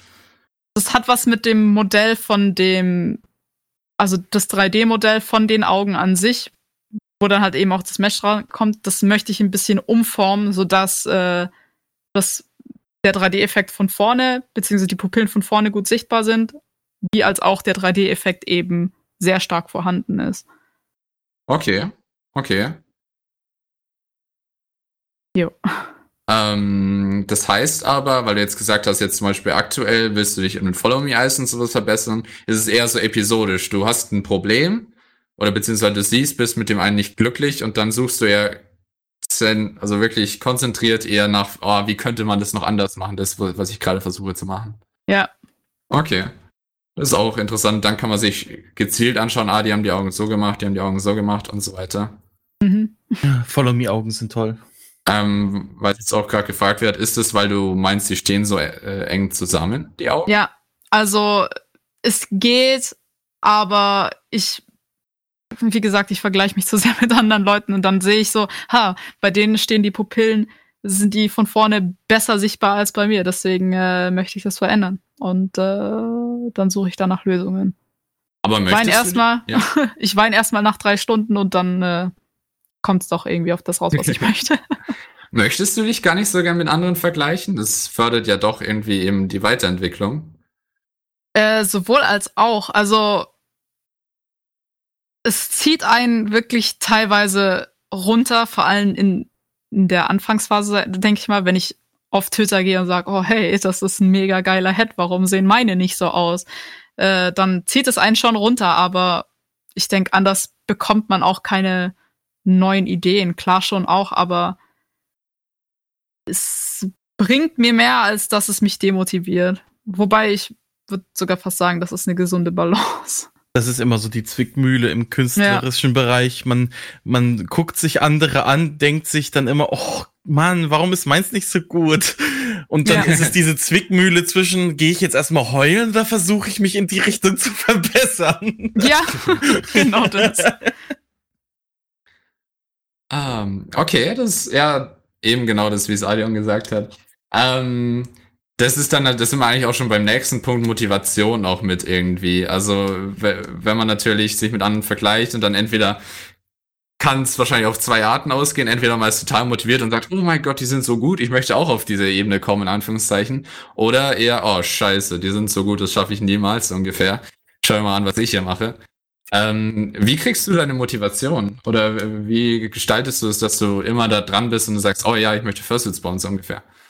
Äh, meine Schwester ist aktuell zu Besuch und sie ähm, zwingt mich Motivation zu haben, sehr nett gesagt.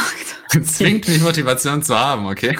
Äh, aber auch generell. Ich bin so ein typischer, ich heul mich bei meinem Freund aus, wenn mir irgendwas nicht passt und er lenkt mich dann natürlich auch direkt in eine andere Richtung und auch alle Leute, die jetzt auch schon First Parts von mir haben, Südo zum Beispiel auch, sagen so, nein, deine Sachen sind gut, jetzt äh, ja hier, stell dich nicht so an und was weiß ich was. Und dann geht's nach einer Weile wieder, aber das ist auch ein Problem, was ich habe, dass ich äh, gerne schmolle, aber dann mich trotzdem wieder zusammenreißen kann.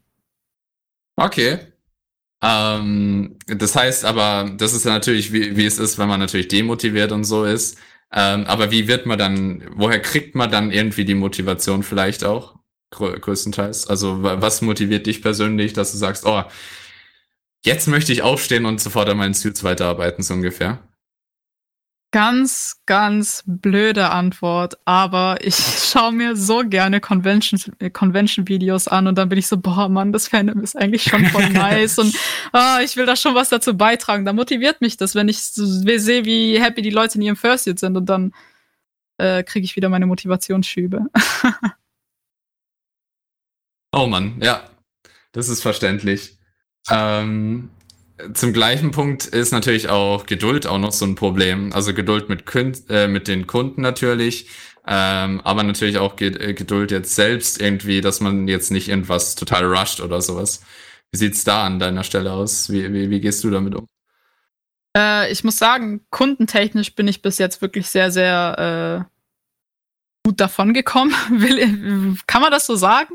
Ich, sag mal nicht so, ich habe Glück gehabt, also bis jetzt mit äh, den Leuten, die bei mir was bestellt haben. Klar, äh, sagt man hier, ja, hm, ich hätte lieber da noch ein bisschen was verändert und das setzt einen auch natürlich zurück, wenn man dann Sachen äh, neu machen muss. Bei der Hyäne zum Beispiel habe ich die Ohren mehrmals neu aufgezeichnet, sodass sie dann halt am Ende so aussehen, wie sie aussehen sollen.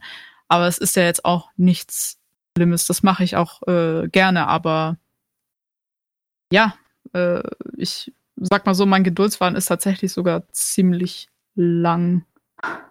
Das ist bestimmt praktisch beim Südbau allgemein. Das glaube ich dir. Und ähm, aber um die Geduld jetzt nicht allzu von unseren Zuhörern äh, und die Konzentration nicht zu überstrapazieren, gehen wir noch mal in eine Musikpause und danach können wir dann wieder erfrischt durch die gute Musik äh, dann uns wieder den nächsten Südbau-Themen widmen.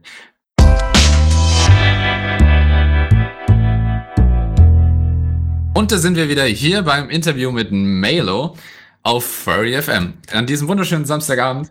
Und wir gehen direkt weiter in dem Thema. Wir hatten ja jetzt schon vor der Pause äh, viel drüber geredet, wie kann man sich verbessern, wofür könnte man vielleicht mehr Geld ausgeben und sowas. Jetzt ist aber mal die umgekehrte Frage, wo kann man denn vielleicht sparen? Äh, als Fursuit-Bauer, man, es macht wahrscheinlich nicht Sinn, einfach, ah, teuerstes von allem zu nehmen. Da nehme ich das teuerste, da nehme ich das teuerste Material. Ähm, Gibt es irgendwelche Ecken, an denen du sagst, da könnte man eventuell sparen? Da geben manche zu viel aus? Panzertape würde mir jetzt so spontan einfallen. Also da braucht man jetzt auf keinen Fall irgendwas von Tesa zum Beispiel, was 6 Euro pro Rolle kostet. Da reicht auch was günstigeres, weil es ja am Ende sowieso im Müll landet. Macht jetzt auch für den Fursuit-Bauprozess keinen großen Qualitätsunterschied oder so? Ja, es kommt drauf an. Also es, manche sagen ja, hm, ich kann damit besser arbeiten, weil es fester ist äh, oder weil das nicht so stark klebt oder irgendwie sowas in der Richtung. Aber für mich persönlich hat es jetzt nicht so den großen Unterschied gemacht. Okay. Ich stelle mir das gerade vor. Jemand macht sich sein Tape-Dummy alles aus dem 6 Euro Panzertape von Tesa. Das wird teuer. Äh, da reicht ja nicht nur so, da brauchst du ja nicht einen Meter oder so, sondern da musste ich ja schon ganz schön einwickeln. Ja, ich war mal dabei, als wir für einen Full Body einen Tape Dummy gemacht haben. Das waren, wie viele Rollen haben wir gebraucht? Vier? Ja. Das ja. ist definitiv dann was, Body. wo man sparen kann. Von daher, ja. okay. Son sonst noch irgendwas, wo du sagst, oder würde dann wahrscheinlich eher die Qualität auch mit ein bisschen drunter leiden, wenn man an äh. der falschen Ecke spart? Ich bin mir jetzt nicht sicher, wie es bei Schaumstoff aussieht. Also ich habe da jetzt nichts von einem Baumarkt geholt, was mich extrem viel kostet. Ich berufe mich da auch auf Amazon und habe damit jetzt bis jetzt gut arbeiten können. Ich weiß nicht, ob es bei Heißklebesticks einen Unterschied gibt, aber sonst äh, schaue ich natürlich schon, dass das alles seine Qualität dann auch hat. Okay. Dann, äh, wenn wir jetzt sowieso schon bei Qualität sind an sich, ähm, ab wann ist denn für dich oder wann erfüllt, ab wann erfüllt dich, äh, erfüllt denn äh, Suit für dich die Qualitätsstandards, die du dir selbst setzt? Also wann ist für dich äh, der Suit perfekt? Ähm, weil ich kann mir vorstellen, dass wenn man dann den Suit da letztendlich hat, man arbeitet die ganze Zeit dran und dann ist, ah, könnte man da nicht doch noch ein bisschen was äh, noch dran, äh, ein bisschen perfektionieren oder so. Ähm, musste ich dann selbst dann irgendwie dazu zwingen, nee, jetzt ist er fertig so ungefähr, oder arbeitest du wirklich, bis du zu 100% glücklich bist, bis du nichts mehr finden kannst? Ähm, man kann, sage ich mal so im Nachhinein auch gar nicht mehr so viel an dem Suit verändern, wenn alles schon sitzt und äh, sitzt und fest ist. Das einzige, was ich ständig kontrolliere, ist, ob er gut sitzt, ob äh, nichts drückt beim Tragen und ähm, ob das Fell schön aussieht, wenn es gebürstet ist. Da kann okay. man dann zum Beispiel noch nachtrimmen.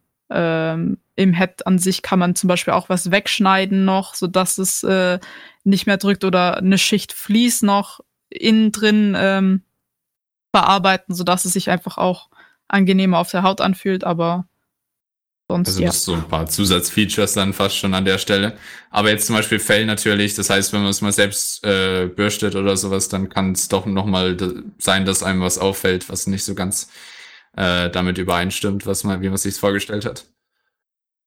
Okay. Ja, also wie gesagt, das hauptsächlich ist dann halt einfach so äh, Trim-Geschichten, wenn, äh, wenn man da irgendwo jetzt nicht äh, gut drüber gekommen ist und das beim Bürsten noch äh, sichtbar ist, dann gehe ich da nochmal drüber.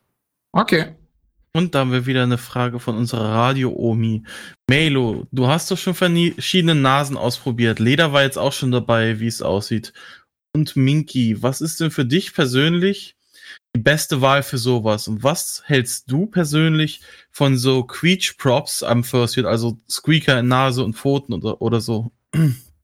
Äh, ist also zu den Quietsch-Sachen ist eigentlich eine gute Idee, aber man kennt die Leute, die es übertreiben.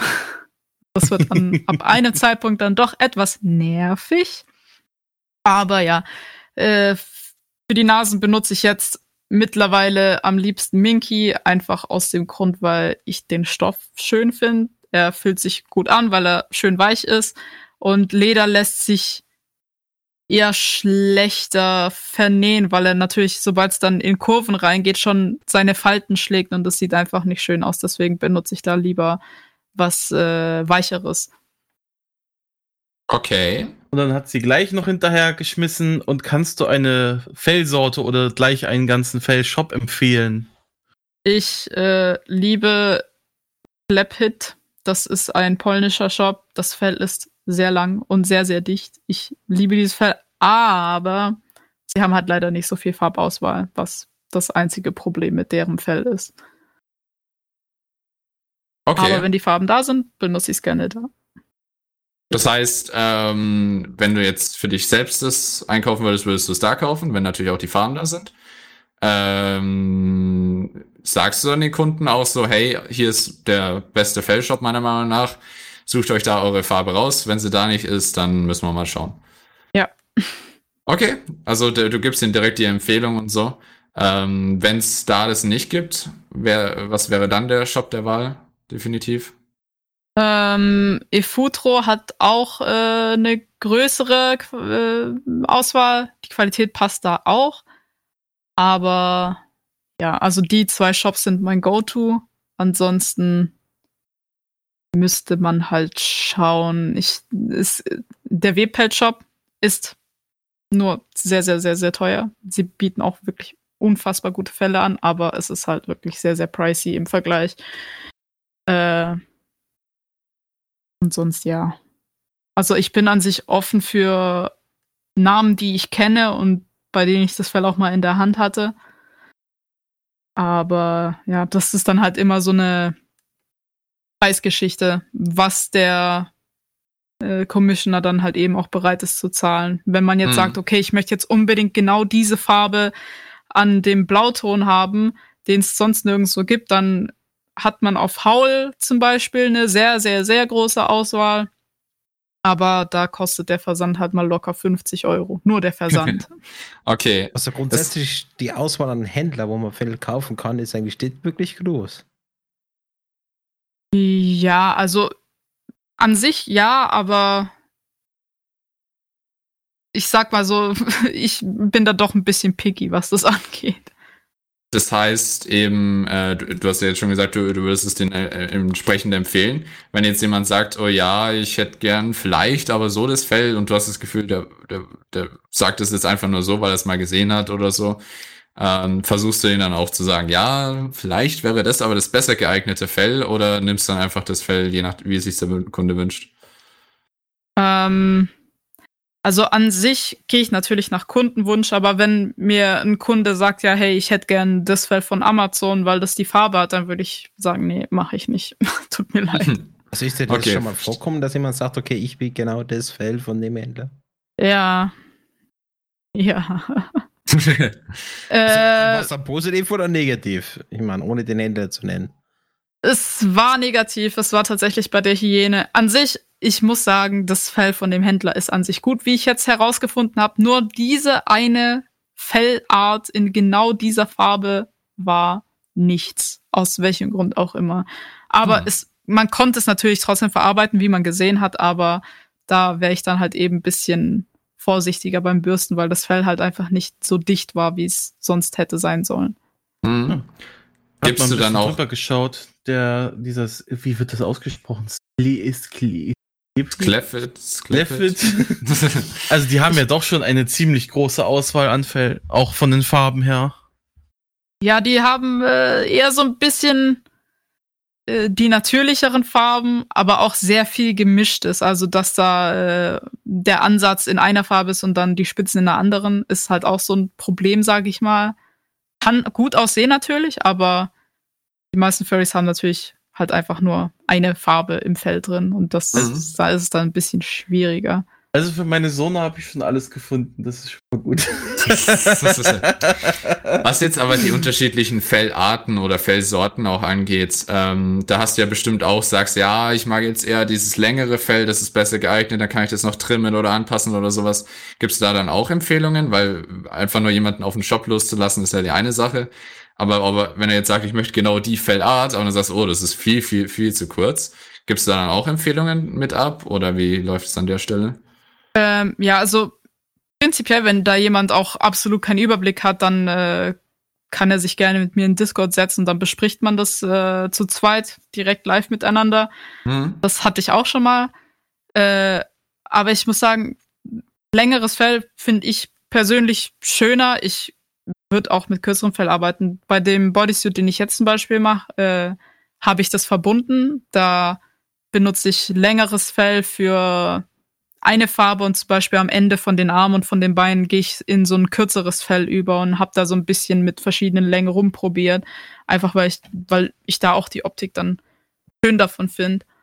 Ich schätze aber mal die Entscheidung, was für eine Länge des Fells dann äh, du machst, triffst dann aber auch eher meistens du, wie viel kaufe ich jetzt davon ein und wie viel brauche ich dann jetzt da an der Menge, ähm, um das Ge Gesicht oder was auch immer gut abbilden zu können. Ja. Okay. Dazu jetzt aber auch gleich direkt die Frage nochmal aus dem Live-Chat. Ähm, wenn wir jetzt bei Sclefit oder Sclepit oder was auch immer äh, jetzt von den ganzen Sorten her schaut, was ist da dies, äh, das gute Fell davon? Äh, ich habe bis jetzt noch kein schlechtes Fell davon gehabt. Also äh, Kein Favorit in der Hinsicht. fühlt sich alles eigentlich ziemlich gleich an. Deswegen. Nee, also. Efutro hat so ein bisschen kürzeres Fell, das ist schon auch in Ordnung, aber ähm, ich mag eben dieses super lange, dichte Fell von Sklepit am meisten. Okay. Ja, ist natürlich auch ein bisschen was Subjektives in Anführungszeichen, wenn man sagt, äh, wie du jetzt gesagt hast, die ganze Qualität allgemein auf der Seite ist jetzt äh, makellos oder kann mich nicht beschweren, dann ist es natürlich nur eine Frage, was ist einem am liebsten, wie, ma wie macht man es am liebsten beim Suit? Oder wie viel Ja. braucht man dann letztendlich? Okay. Ähm, wenn wir jetzt aber schon bei den ganzen Materialien sind, du hast ja vorhin auch schon gesagt, es kostet natürlich Geld. Ähm, wie sieht es dann jetzt äh, bei dir vom Bestellprozess aus? Ähm, werden dann die, äh, wird das Geld dann dafür direkt, muss, also muss gesamtes, die, der gesamte Betrag sofort bezahlt werden? Oder äh, werden die Materialkosten dann erst äh, mal gedeckt und dann irgendwie im Laufe oder so dann nochmal eine Anzahlung oder sowas? Da machen es ja jeder Südmaker hat sich da irgendwie was eigenes ausgedacht. Nee, also bei mir ist es so, dass ich natürlich erstmal das äh, Geld für die Materialkosten brauche, weil sonst kann ich es ja schlecht kaufen. Mhm. Ähm, ja, also das kommt vorerst. Dann, ähm, ich, man muss aber dazu sagen, dass ich das auch erst dann nehme, wenn ich wirklich anfange, äh, bei dem Suit zu arbeiten. Wenn jetzt jemand sagt und kommt, hey, ich hätte gern Fursuit von dir und ich sage, ja, könnte ich prinzipiell gerne machen. Ab dem Zeitpunkt nehme ich auf jeden Fall noch gar kein Geld an. Erst dann, wenn ich wirklich anfange, daran zu arbeiten, dann kommt das Geld für die Materialkosten. Dann mache ich den Suit und wenn der Suit fertig ist, dann macht man einen fairen Tausch, Suit gegen Geld. Okay. Planst du da dann nicht auch irgendwie so einen Puffer mit ein vielleicht? Äh, falls irgendwie das Fell dann doch irgendwie, entweder beim, ja okay, beim Versand hätte man wahrscheinlich äh, dann eine Garantie oder sowas, kann man dann irgendwie mit dem Hersteller kommunizieren, aber falls irgendwas passieren sollte oder so, falls man sich dann doch merkt, ah, das Fell an der Stelle oder sowas, das gefällt mir jetzt doch nicht so. Ich bräuchte, müsste vielleicht nochmal nachbestellen, sonst sieht es einfach nicht gut aus. Ähm, tatsächlich nicht, weil ich mir zumindest bei der Qualität, äh, wenn ich einen Händler nicht kennen sollte und mir das Fell erstmal anschauen möchte, dann kaufe ich mir natürlich nicht direkt einen Meter davon und sage ja, okay, hm, entweder hat man Glück oder eben keins. Da gibt es dann so kleine Fellproben, die man sich bestellen kann, die man auch anfassen kann und sehen kann, hey, ist es das, was ich möchte oder ist es nicht das, was ich möchte? Und Mhm. da sage ich dann, bestell erstmal sowas, bevor man da irgendwie großartig rumprobiert. Ja, okay, klar, das ist verständlich.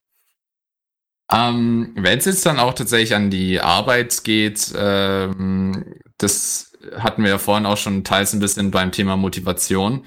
Ähm, und Künstler haben ja auch oft, jetzt wenn man von Fursuit-Bauern oder auch allgemeinen Künstlern redet, haben ja oft fest eingeteilte Zeiten so am Tag. Ah, ich arbeite von, ich versuche mich da hinzusetzen von 13 Uhr bis 16 Uhr oder was weiß ich was, jeden Tag mindestens. Und wenn ich noch mehr Lust habe, noch mehr. Hast du, gibst du dir irgendwelche Vorgaben da selbst? Oder wie sieht bei dir der Arbeitsalltag als Suitmaker aus, in Anführungszeichen? Bei mir ist es sehr einfach gehalten. Also ich möchte schon irgendwann mal einen festen Arbeitsplan machen, aber aktuell arbeite ich einfach nach dem Prinzip, hey, heute habe ich Lust darauf, deswegen mache ich das. Dann habe ich Lust auf was anderes, jetzt mache ich Pause. Also ich arbeite da so, wie es mir gerade am besten passt. Okay. Ähm, das heißt aber, ähm, hast du dann nicht irgendwie selbst vielleicht entweder selbstgesetzten Druck oder halt vielleicht sogar Druck von dem Kunden in Anführungszeichen, oh, der muss jetzt weitermachen, weil im schlechtesten Fall hat man ja vielleicht mal keine Motivation. Ähm, dann dauert es ja etwas länger. Ähm, sagst du da, okay, ja, es, wenn man bei mir commissioned, dann muss man halt damit abfinden, dass es vielleicht ein bisschen länger dauert. Dafür wird's dann aber halt auch perfekt und so, wie ich es haben will, oder? Ähm, ja und nein. Also ich weiß nicht, bei anderen Suitmakern ist es jetzt zum Beispiel oft so, dass sie äh, Commission schon annehmen für, weiß ich nicht, ein Jahr im Voraus. Mhm. Und dann wartet man ja dementsprechend auch genau die gleiche lange Zeit. Aber dadurch, dass ich kein Geld annehme, bevor ich nicht wirklich anfange, an dem Suit zu arbeiten, kommt es, denke ich, aufs Gleiche drauf raus.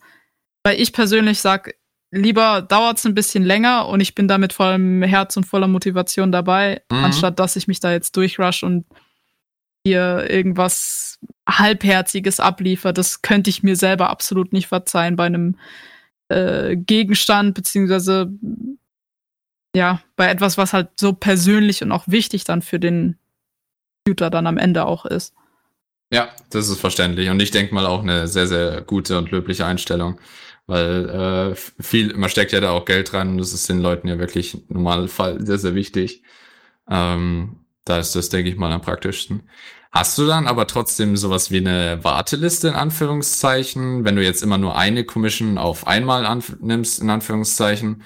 Ähm, oder wie machst du es dann? Äh, Wer kommt nee, als also nächstes, wenn der Süd zu Ende ist, so in Anführungszeichen? Ich habe tatsächlich mehrere Leute gehabt, die mich gefragt haben, hey, ich hätte gern Suit von dir. Und sage ich, kann ich prinzipiell schon machen, aber ich kann dir nicht sagen, wie lange es dauern wird. Ich prinzipiell, ja, können wir gerne machen, aber das ist dann für mich noch kein fest weggegebener Slot. Und damit müssen die Leute dann halt leider rechnen. Aber es wäre an und für sich dann First Come, First Serve? Äh, an sich Von den ja. Anfragen her? An sich ja. Aktuell arbeite ich lieber an den Sachen, die ein bisschen einfacher zu machen sind, weil ich auf meinen Hund spare. Aber das sage ich den Leuten auch im Vorfeld. Also das ist jetzt kein Geheimnis. Okay, ja. Ähm, und ja, ich sag gerne in Anführungszeichen. Und ja, äh, weil gerade die ähm, nächste Frage auch schon kam, jetzt zu Änderungswünschen und Reparaturen. Wie handhabst du das da? Ich meine, viele machen ja, äh, sagen ja, so und so viele Änderungen, in Anführungszeichen, sind in dem Prozessschritt noch in, inklusive.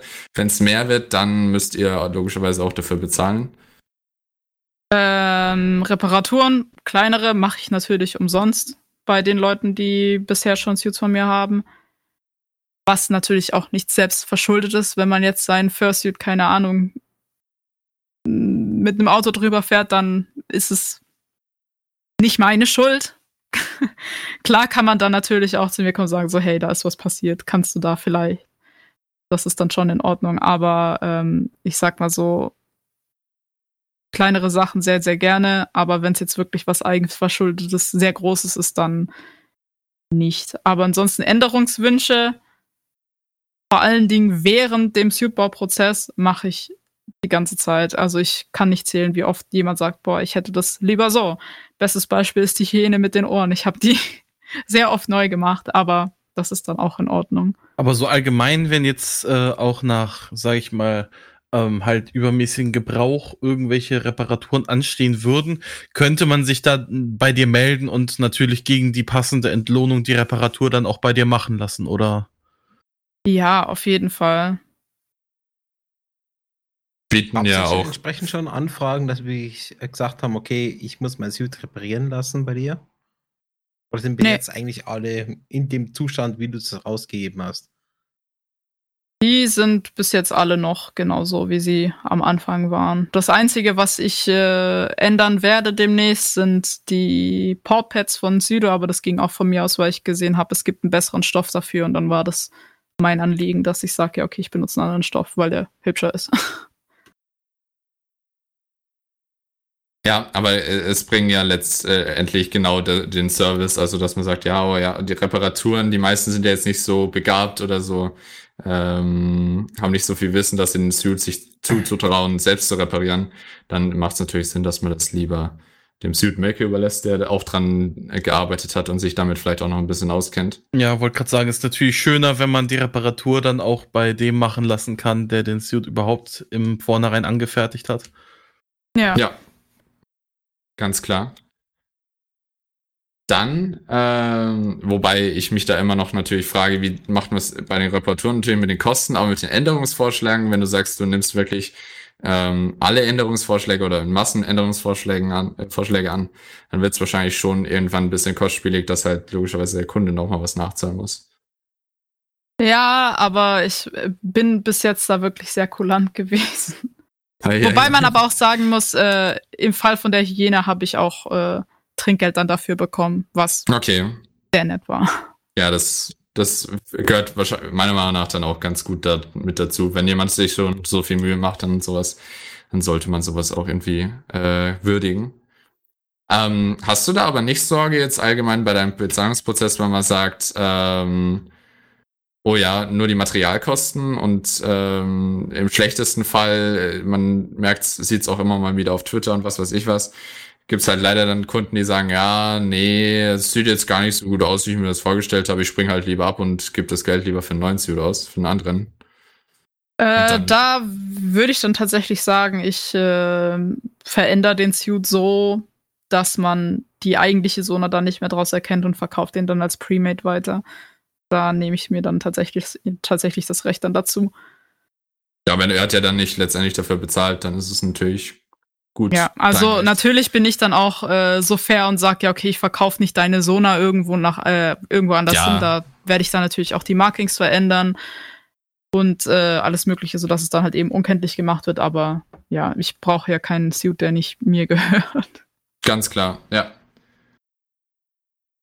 Ähm, allgemein noch, ähm, weil wir jetzt vorhin auch über Weiterentwicklung und sowas geredet haben, du hast ja jetzt auch schon More for Less und sowas genannt. Hast du irgendwelche festen Vorbilder oder sowas, wo du sagst, oh, zu dem Punkt möchte ich mal kommen? Ähm, schwierig zu sagen. Also ich habe ja auf meinem Twitter-Account folge ich allen möglichen Suitmakern und man kann Mhm. die eigentlich alle als Vorbilder sehen. Also ich habe da jetzt kein Go-To, wo ich sage, oh, ich möchte irgendwann mal genau so sein, weil es gibt so viele Suitmaker mittlerweile, die wirklich richtig, richtig gute Arbeit machen und man kann von jedem was lernen.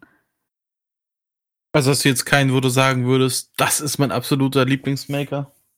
Also doch, natürlich Moffeles, einfach äh, von der Optik her, aber ich sag mal so, rein vom Technischen her gibt's äh, niemanden Konkretes, weil, wie gesagt, es gibt so viele gute Maker, die äh, allein schon das Technische und wie es genäht ist, so krass einfach machen und da kann man sich nicht festsetzen, finde ich. Hm.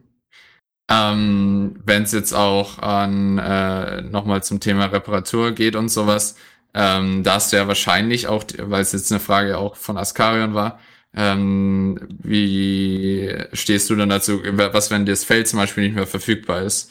Die Seite, die du ja vorhin erwähnt hast, die äh, hat ja auch nicht immer jedes Feld durchgehend und sowas, vielleicht auch andere Materialien. Ähm, woher beziehst du das dann oder was machst du im schlimmsten Fall? Äh, wenn ich das Fell nachkaufen müsste und das nirgendwo mehr da ist, dann würde ich natürlich erstmal der Suitmaker-Gruppe nachfragen. Hey, hat jemand das Fell? Äh, aber ansonsten, ich würde Fälle niemals mischen. Das sieht dann absolut fleckig aus und ich, Hm. nee, ich glaube nicht, dass es dann gut aussehen würde. Da würde ich dann eher dazu tendieren, einen komplett neuen Kopf zu machen, zum Beispiel. Okay. Ja, da- das wäre dann natürlich der krasseste Schritt, aber ja. Sollte hoffentlich, je nachdem, äh, welcher Schaden entstanden ist, nicht möglich äh, oder nicht nötig sein, hoffentlich. Ja. Ähm, dann Thema Premates, weil du es jetzt auch schon eben erwähnt hast. Ähm, da hättest du ja theoretisch immer diese künstlerische Freiheit. Ähm, könntest du dir auch vorstellen, jetzt außerhalb dieses, du hast ja jetzt letztens eben auch dein erstes Premade gemacht, außerhalb jetzt des Bereichs, oh, ich verkaufe Suits, die es jetzt eben aus welchem Grund auch immer äh, nicht zu, für die Commission gepasst haben, ähm, als Premates? Gibt es da auch noch andere Möglichkeiten? Also, dass du sagst, ja, ich möchte aus künstlerischer Freiheit einen erstellen und dann schaue ich mal, was die Leute dafür zahlen, weil es jetzt eben auch von der lieben Claudi gefragt wurde. Ähm, tatsächlich ja. Also ich habe auch schon öfter auf Twitter gelesen, dass äh, Leute Commissions aufgeben mit künstlerischer Freiheit, dass man sagt, ja, okay, ich suche mir die Spezies aus Ah, und das, ja. die Farben und dann machst du einfach dein eigenes Ding daraus. Da würde ich mich tatsächlich sogar drüber freuen, weil ich würde sehr gerne mehr Suits mit 2D-Augen machen, aber 3D-Augen sind halt so das Ding, was die Leute am liebsten mögen, aber ich persönlich liebe es, 2D-Augen zu machen. Ich würde da gerne mehr machen, aber geht halt nicht, wenn jemand sagt, hey, ich will alles genauso wie äh, ich dir das halt eben vorgebe. Deswegen ja, ich werde auf jeden Fall irgendwann mal mehr Premates machen. Aber ja, aktuell ist es eher so eine äh, Kostensache. Weil bei Premates ist es auch so ein bisschen Pokern. Ja, will den jemand dann am Ende oder habe ich dann einen Suit hier liegen?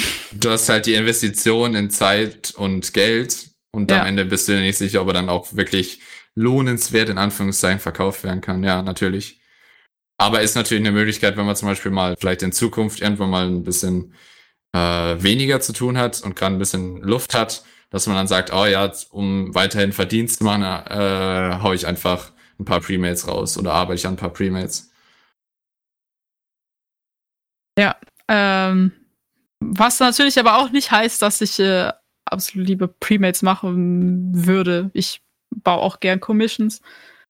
Aber ich glaube, der größte Punkt bei mir sind einfach die 2D-Augen, dass ich das lieber probieren wollen würde. Mehr. Aber warum jetzt, wenn man fragen darf, äh, ausgerechnet 2D über 3D? Was ist da so der ähm, Favorit oder wa- wa- was ist da so das ausschlagende Kriterium für dich? Was du da lieber Ich- magst?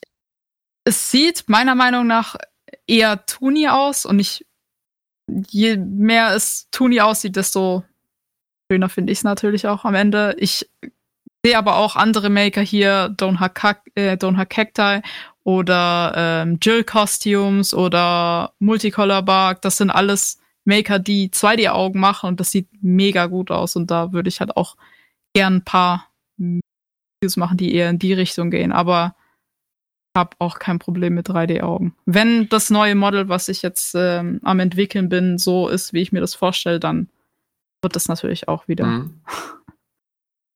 Jetzt, wenn man auch schon ein bisschen in die Zukunft schaut, ähm, viele Suitmaker machen sich natürlich auch ihren eigenen Shop oder was Vergleichbares, eine Webseite oder so, wo sie zum Beispiel Premates verkaufen können, äh, Reste oder was auch immer, Pfoten, äh, Zubehör auch natürlich. Ähm, Wäre das etwas, was du dir auch vorstellen könntest für die Zukunft? Ja, auf jeden Fall. Ein sehr guter Freund von mir hat mir auch schon angeboten, eine Website für mich zu erstellen, aber ich Mhm. war ehrlicherweise bis jetzt einfach nur etwas zu faul dafür.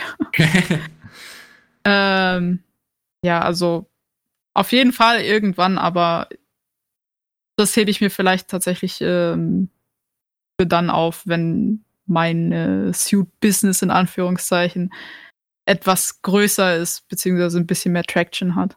Ist natürlich dann die Frage, ab welchem Punkt ist der perfekte Punkt, sowas anzufangen, aber ja, genau.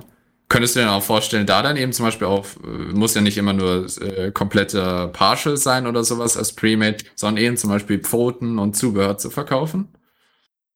Ja, weil ich begeistert bin von der Idee, irgendwann mal auch auf Conventions meinen eigenen Tisch zu haben. Und da kann Hm. man dann ja auch sowas perfekt anbieten. Also das da, äh, haben ja auch wirklich tatsächlich viele ähm, Suitmaker, die, da kann man dann zum Beispiel, wenn man noch irgendwelche Partials, irgendwelche Premates noch rumliegen hat, dann kann man die zum Beispiel auf de, den Tisch aufstellen und verkaufen, schätze ich mal, und halt eben dieses ganze Zubehör, was sich dann natürlich immer anbietet. Ja. Okay. Das wäre natürlich auch bestimmt was Interessantes für die Zukunft. Ähm, was auch immer ein interessanter Punkt ist, ähm, ist natürlich, äh, wenn man jetzt den digitalen Aspekt betrachtet, du arbeitest ja jetzt derzeit vor allem mit Schaumstoff, wenn ich mich recht entsinne. Ja. Oder durchgehend mit Schaumstoff. Wäre es auch eine Überlegung für dich, ähm, auch mal zum Beispiel auf 3D-Druck oder Vergleichbares zu wechseln? Äh, es gibt ja da so viele Herangehensweisen, Schaumstoff ist ja nur eine von denen. Ich habe den, ähm, Pad von meinem Freund mal refurbished. Das war auf einer 3D-Base. Mhm. Aber nee, ich äh, würde nicht freiwillig auf 3D arbeiten. Da bleibe ich dann doch lieber bei meinem Schaumstoff. Okay, also ähm, sowas wie zum Beispiel auch auf einem Webshop dann äh, 3D vor 3D-Modelle oder sowas verkaufen, was ja auch manche machen.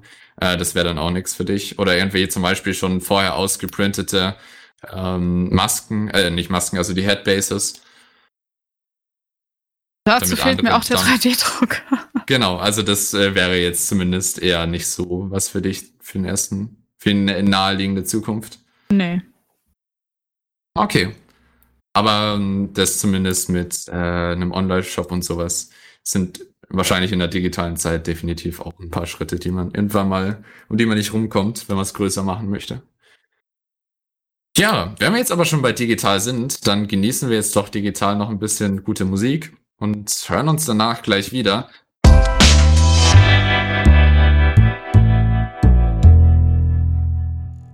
Und damit herzlich willkommen zurück zu hier auf Furry FM zu dem Interview mit äh, Melo beziehungsweise Mais First Studios.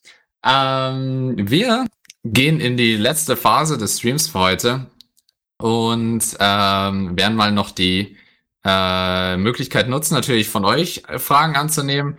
Das heißt, es ist äh, jederzeit natürlich die Möglichkeit von euch da so viele Fragen wie möglich zu stellen. Das ist, ist eine einmalige Möglichkeit.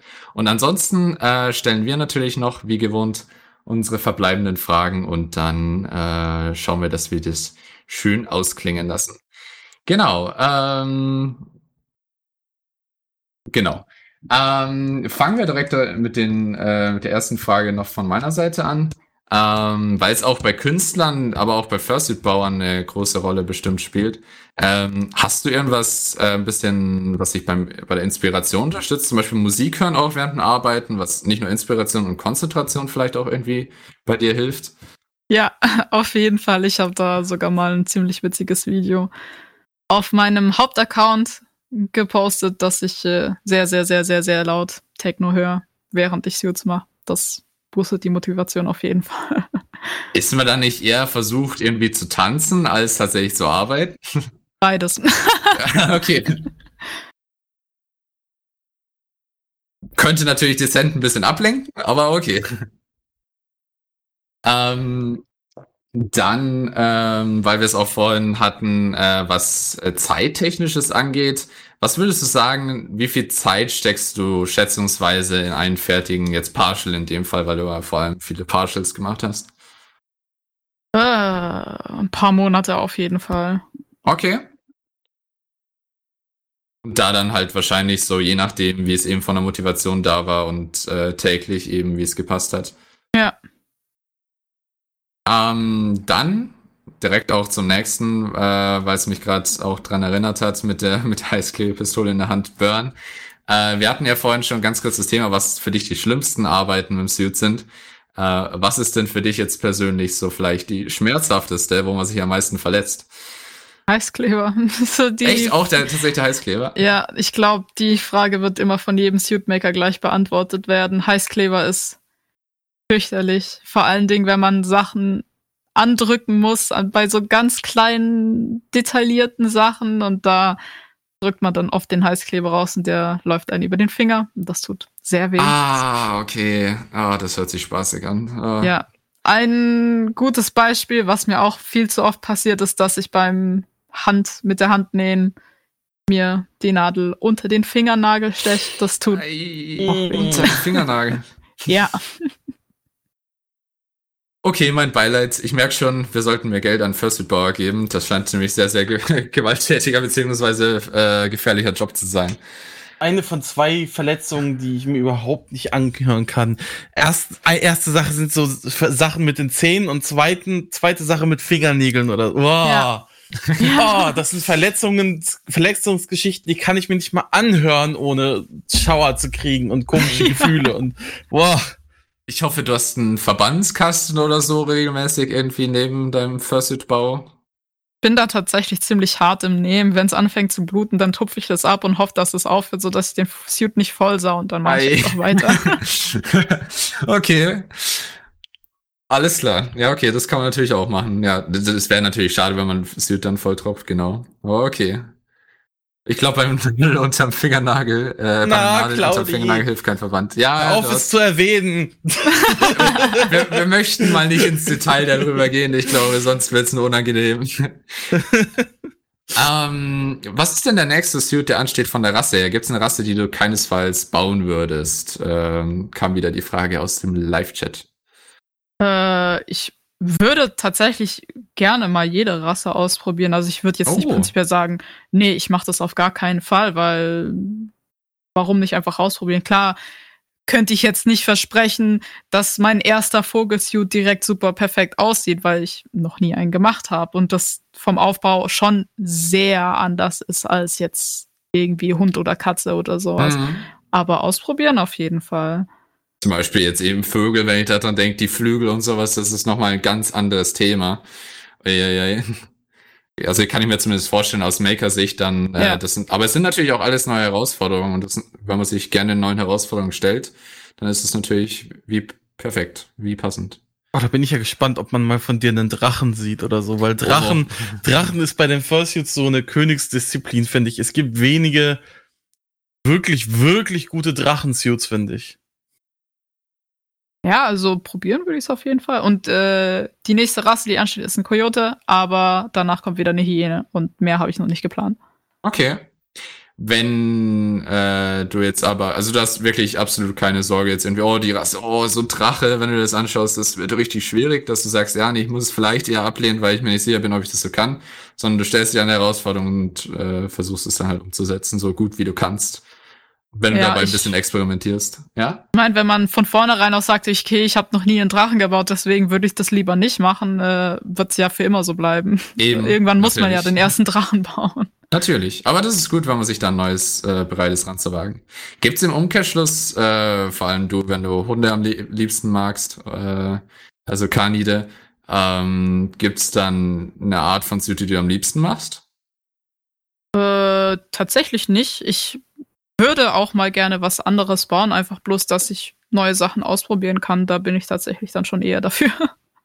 Okay, das, ist gut. Dann am Ende hat man irgendwann mal alles ausprobiert, dann sieht man, wo die Stärken und Schwächen vielleicht auch sind, beziehungsweise man kann auch zeigen, was man alles so drauf hat. Okay, und lernt auch viel im Prozess. Ja. Dann, weil wir jetzt aber auch schon beim äh, Verbandskasten waren, äh, zur Standards-Arbeitsplatzausstattung, wenn man fragen darf, wie strukturierst du, wie hast du denn so einen Arbeitsplatz aufgebaut? Wie, kann man sich das vorstellen bei dir? Wie, wo, wie oder wo werden deine Fursuits gebaut?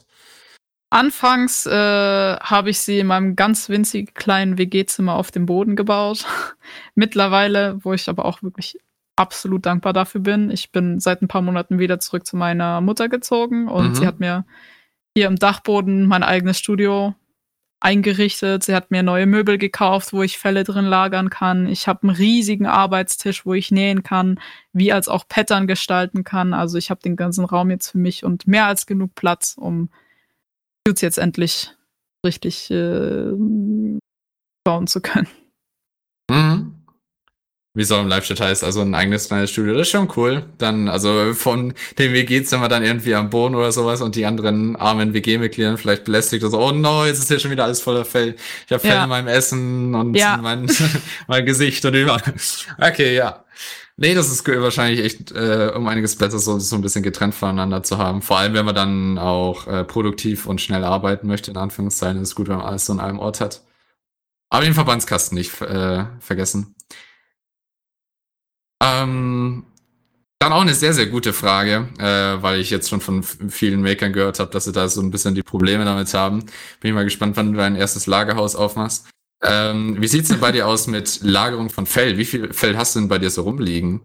Ich habe äh, aktuell drei Schränke voll mit Fell. Also Drei, okay.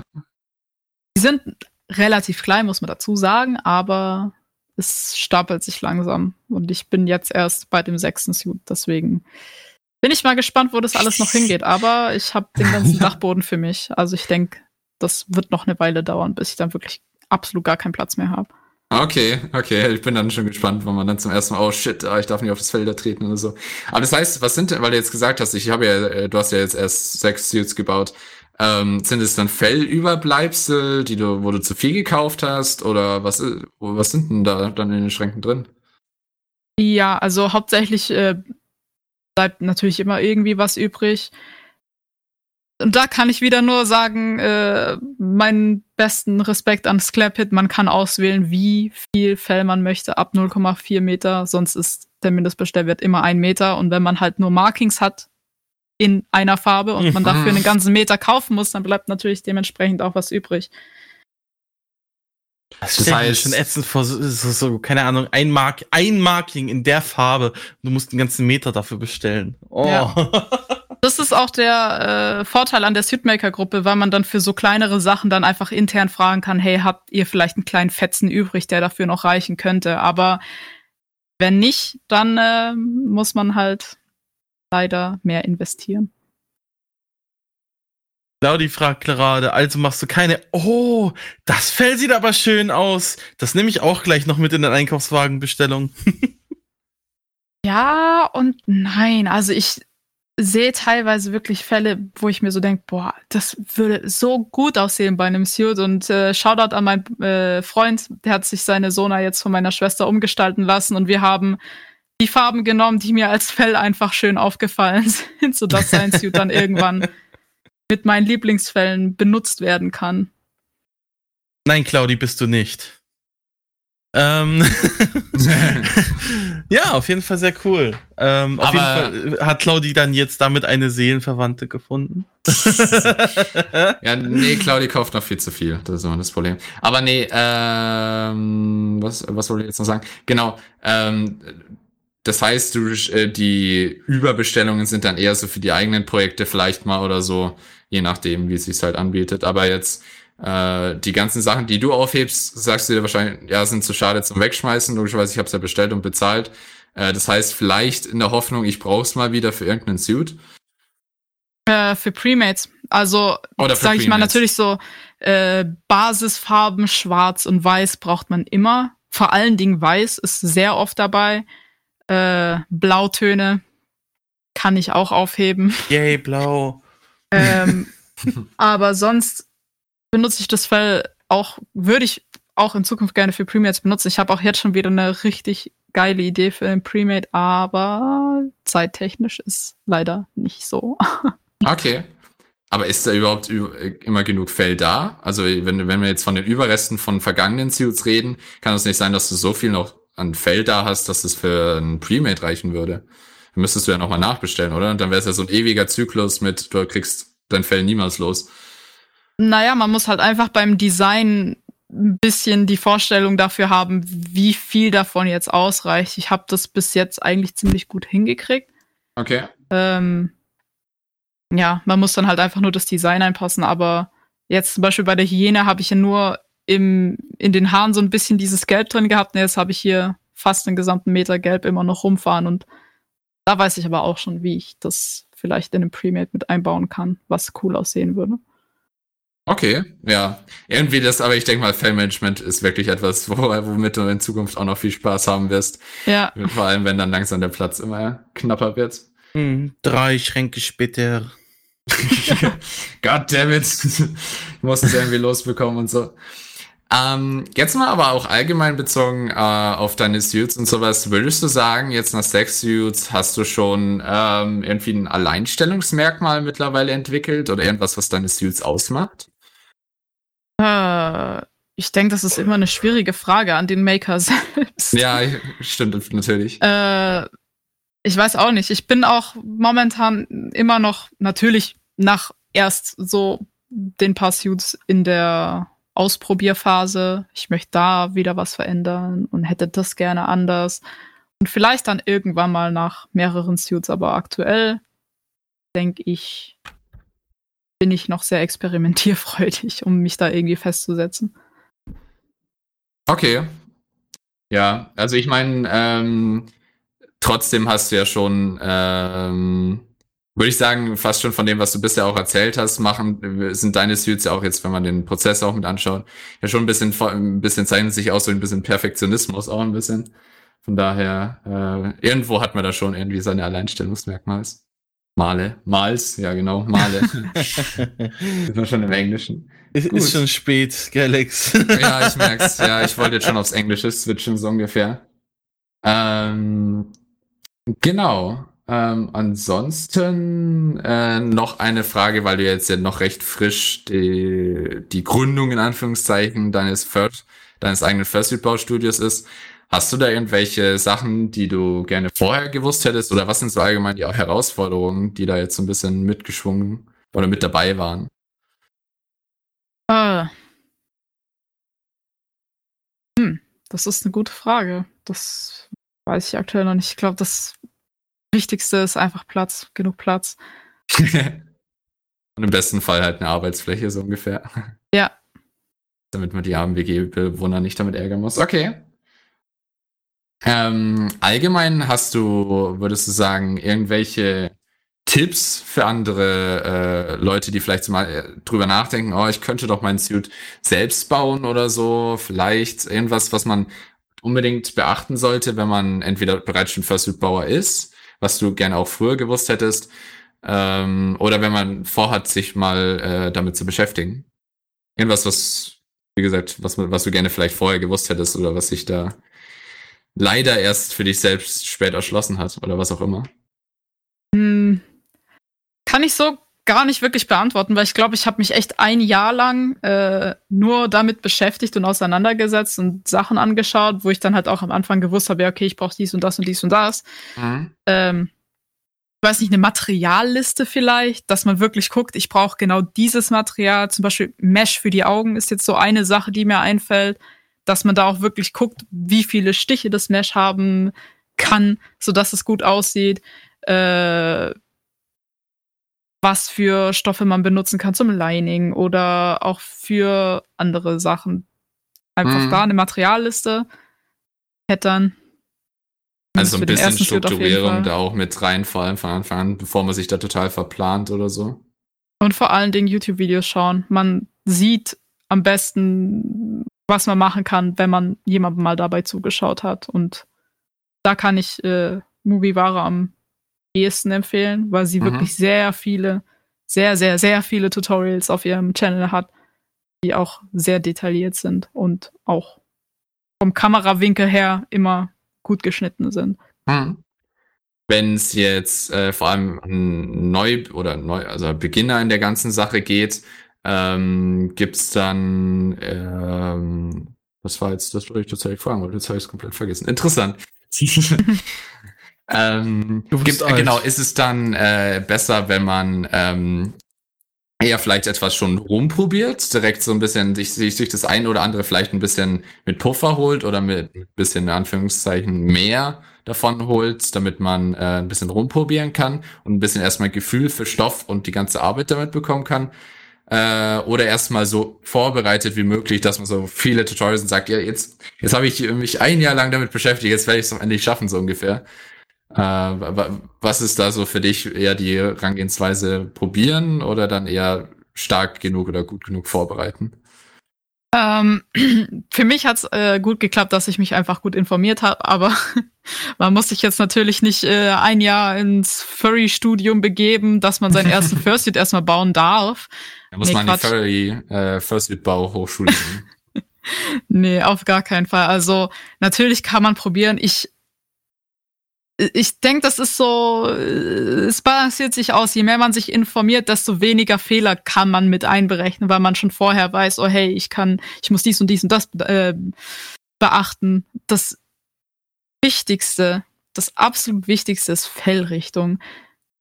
Ich habe so oft am Anfang Sachen aufgezeichnet und das Fell ging dann in die ganz andere Richtung, einfach ah. bloß, weil ich die Pfeile nicht richtig hingelegt habe und ich dann so, mh, Eieiei. Es ist mir zum Glück die meisten äh, Male vor dem Ausschneiden aufgefallen, mhm. aber das ist sehr wichtig. Klatscht eure Fursuit Headbase Pattern mit Pfeilen zu überall. Das ist sehr wichtig. Am besten auch noch klar sichtliche Pfeile, nicht, dass du dann später, später noch so ein Kreis erkennbar ist und du dir denkst, welche, welche Richtung zeigt das jetzt? Ja. Ist wahrscheinlich auch im Pattern auch ein bisschen schwierig, dann da drauf so zu zeichnen und damit es auch permanent drauf bleibt. Okay. Ähm, übrigens, ähm, weil es auch für, für viele Neueinsteiger vielleicht hilfreich sein könnte, ähm, ich glaube, soweit ich weiß, bist du ja auch in der ein oder anderen Telegram Fursuit Gruppe und sowas. Und du hast ja, äh, glaube ich, bist ja auch zum Beispiel, glaube ich, erreichbar, falls äh, jemand Fragen zum Fursuit-Bau haben sollte. Ja, da bin ich immer erreichbar. Mein Telegram ist Husky Miles. Und ja, man kann mich immer anschreiben, wenn man Fragen hat. Aber ich würde den Gang in die Fursuit Maker Gruppe auf jeden Fall empfehlen. Da kann man sich auch bei mir informieren. Dann frage ich nach dem Link. Aber ja, die Gruppe war auf jeden Fall auch für mich in vielerlei Hinsichten sehr, sehr hilfreich. Also von daher, das ist ein super Angebot. Danke dir. Das ist cool. Also ich denke mal, das ist, könnte halt äh, für viele, selbst wenn sie Tutorials oder sowas anschauen, kann ich mir vorstellen, dass es dann halt, ah, da bleibt noch irgendwie so eine Frage im Hinterkopf, das wurde in dem Tutorial nicht richtig erklärt und man findet ja. einfach nichts dazu. Dann ist es einfach doch besser, wenn man jemanden hat, der so freundlich ist, dann auch Fragen zu beantworten und sich die Zeit zu nehmen, da äh, jemanden vielleicht weiterzuhelfen. Das ist cool, also so ein bisschen Wissen zu teilen. Von daher und so allgemein, wenn man dann äh, ein bisschen auch wie in den Gruppen da zum Beispiel ein bisschen Unterstützung hat von Leuten, die das schon länger machen und da vielleicht auch schon wissen, ah nee, das ist eine Falle, in die ich damals getappt bin, mach's unbedingt so anders, dann äh, ist es mhm. auf jeden Fall Gold wert. Cool, danke dir. Ähm, ansonsten ähm, letzte Gelegenheit noch für den Live-Chat Fragen zu stellen würde ich nämlich, äh, wenn sonst keine mehr kommt, würde ich zu der Standardfrage, die wir immer gerne raushauen, ähm, an, an alle unsere Interviewgästen, äh, alle unsere Interviewgäste stellen, äh, auch an dich stellen. Pizza Hawaii, ja oder nein? ähm, nein, aber, aber ich ähm, esse tatsächlich trotzdem Ananas in herzhaften Gerichten. Definiere herzhafte Gerichte. Das Beste, wo Ananas mit drin ist, das macht meine Mutter. Das ist auch so ein brasilianisches Ding. Wir machen Kartoffelbrei, ein Stück Kasslerfleisch und da kommt dann so eine Ananassoße drauf. Das ist mega geil. Das klingt wieder gut, aber Ananas auf Pizza dann eher nicht. Nee. Okay, cool, cool. Das ist immer interessant. Das äh, müssen wir immer unbedingt jeden fragen. Das ist da, da weiß man, wie man die Menschen einordnen kann, weißt du? Nein. Gut, aber dann, äh, da sonst keine Fragen mehr kommen, äh, vielen herzlichen Dank, äh, vor allem äh, natürlich an dich. Äh, ähm, führt eigentlich jemand Buch drüber. Ja, wir müssten mal eigentlich mal machen, wer da in der Mehrheit war bei uns. Aber vor allem vielen herzlichen Dank an dich, Melo, dass du dein Wissen teils mit uns geteilt hast und auch äh, dir die Zeit genommen hast, heute unsere Fragen zu beantworten. Hat uns sehr, sehr gefreut. Ich bedanke mich auch für euer Interesse und für eure Mühen. Nicht zu danken, wie gesagt, es war unsere Freude äh, und Ehre. Äh, ansonsten auch vielen herzlichen Dank äh, an alle, die Fragen gestellt haben und mit dabei waren und mitgeführt haben und zugehört haben. Ähm, und auch danke an unsere Patreons, die es alles erst mit möglich machen äh, und uns da finanziell unterstützen. Und ja, äh, wir hoffen, euch hat's gefallen. Äh, es war informativ. Oh, genau, jetzt kommt wieder ein Musikglitch. Das ist doch schön zu hören oder zu lesen. Ähm, aber vielen, vielen herzlichen Dank. Äh, genau, im Dank Musikglitch, nice. Vielen herzlichen Dank an alle.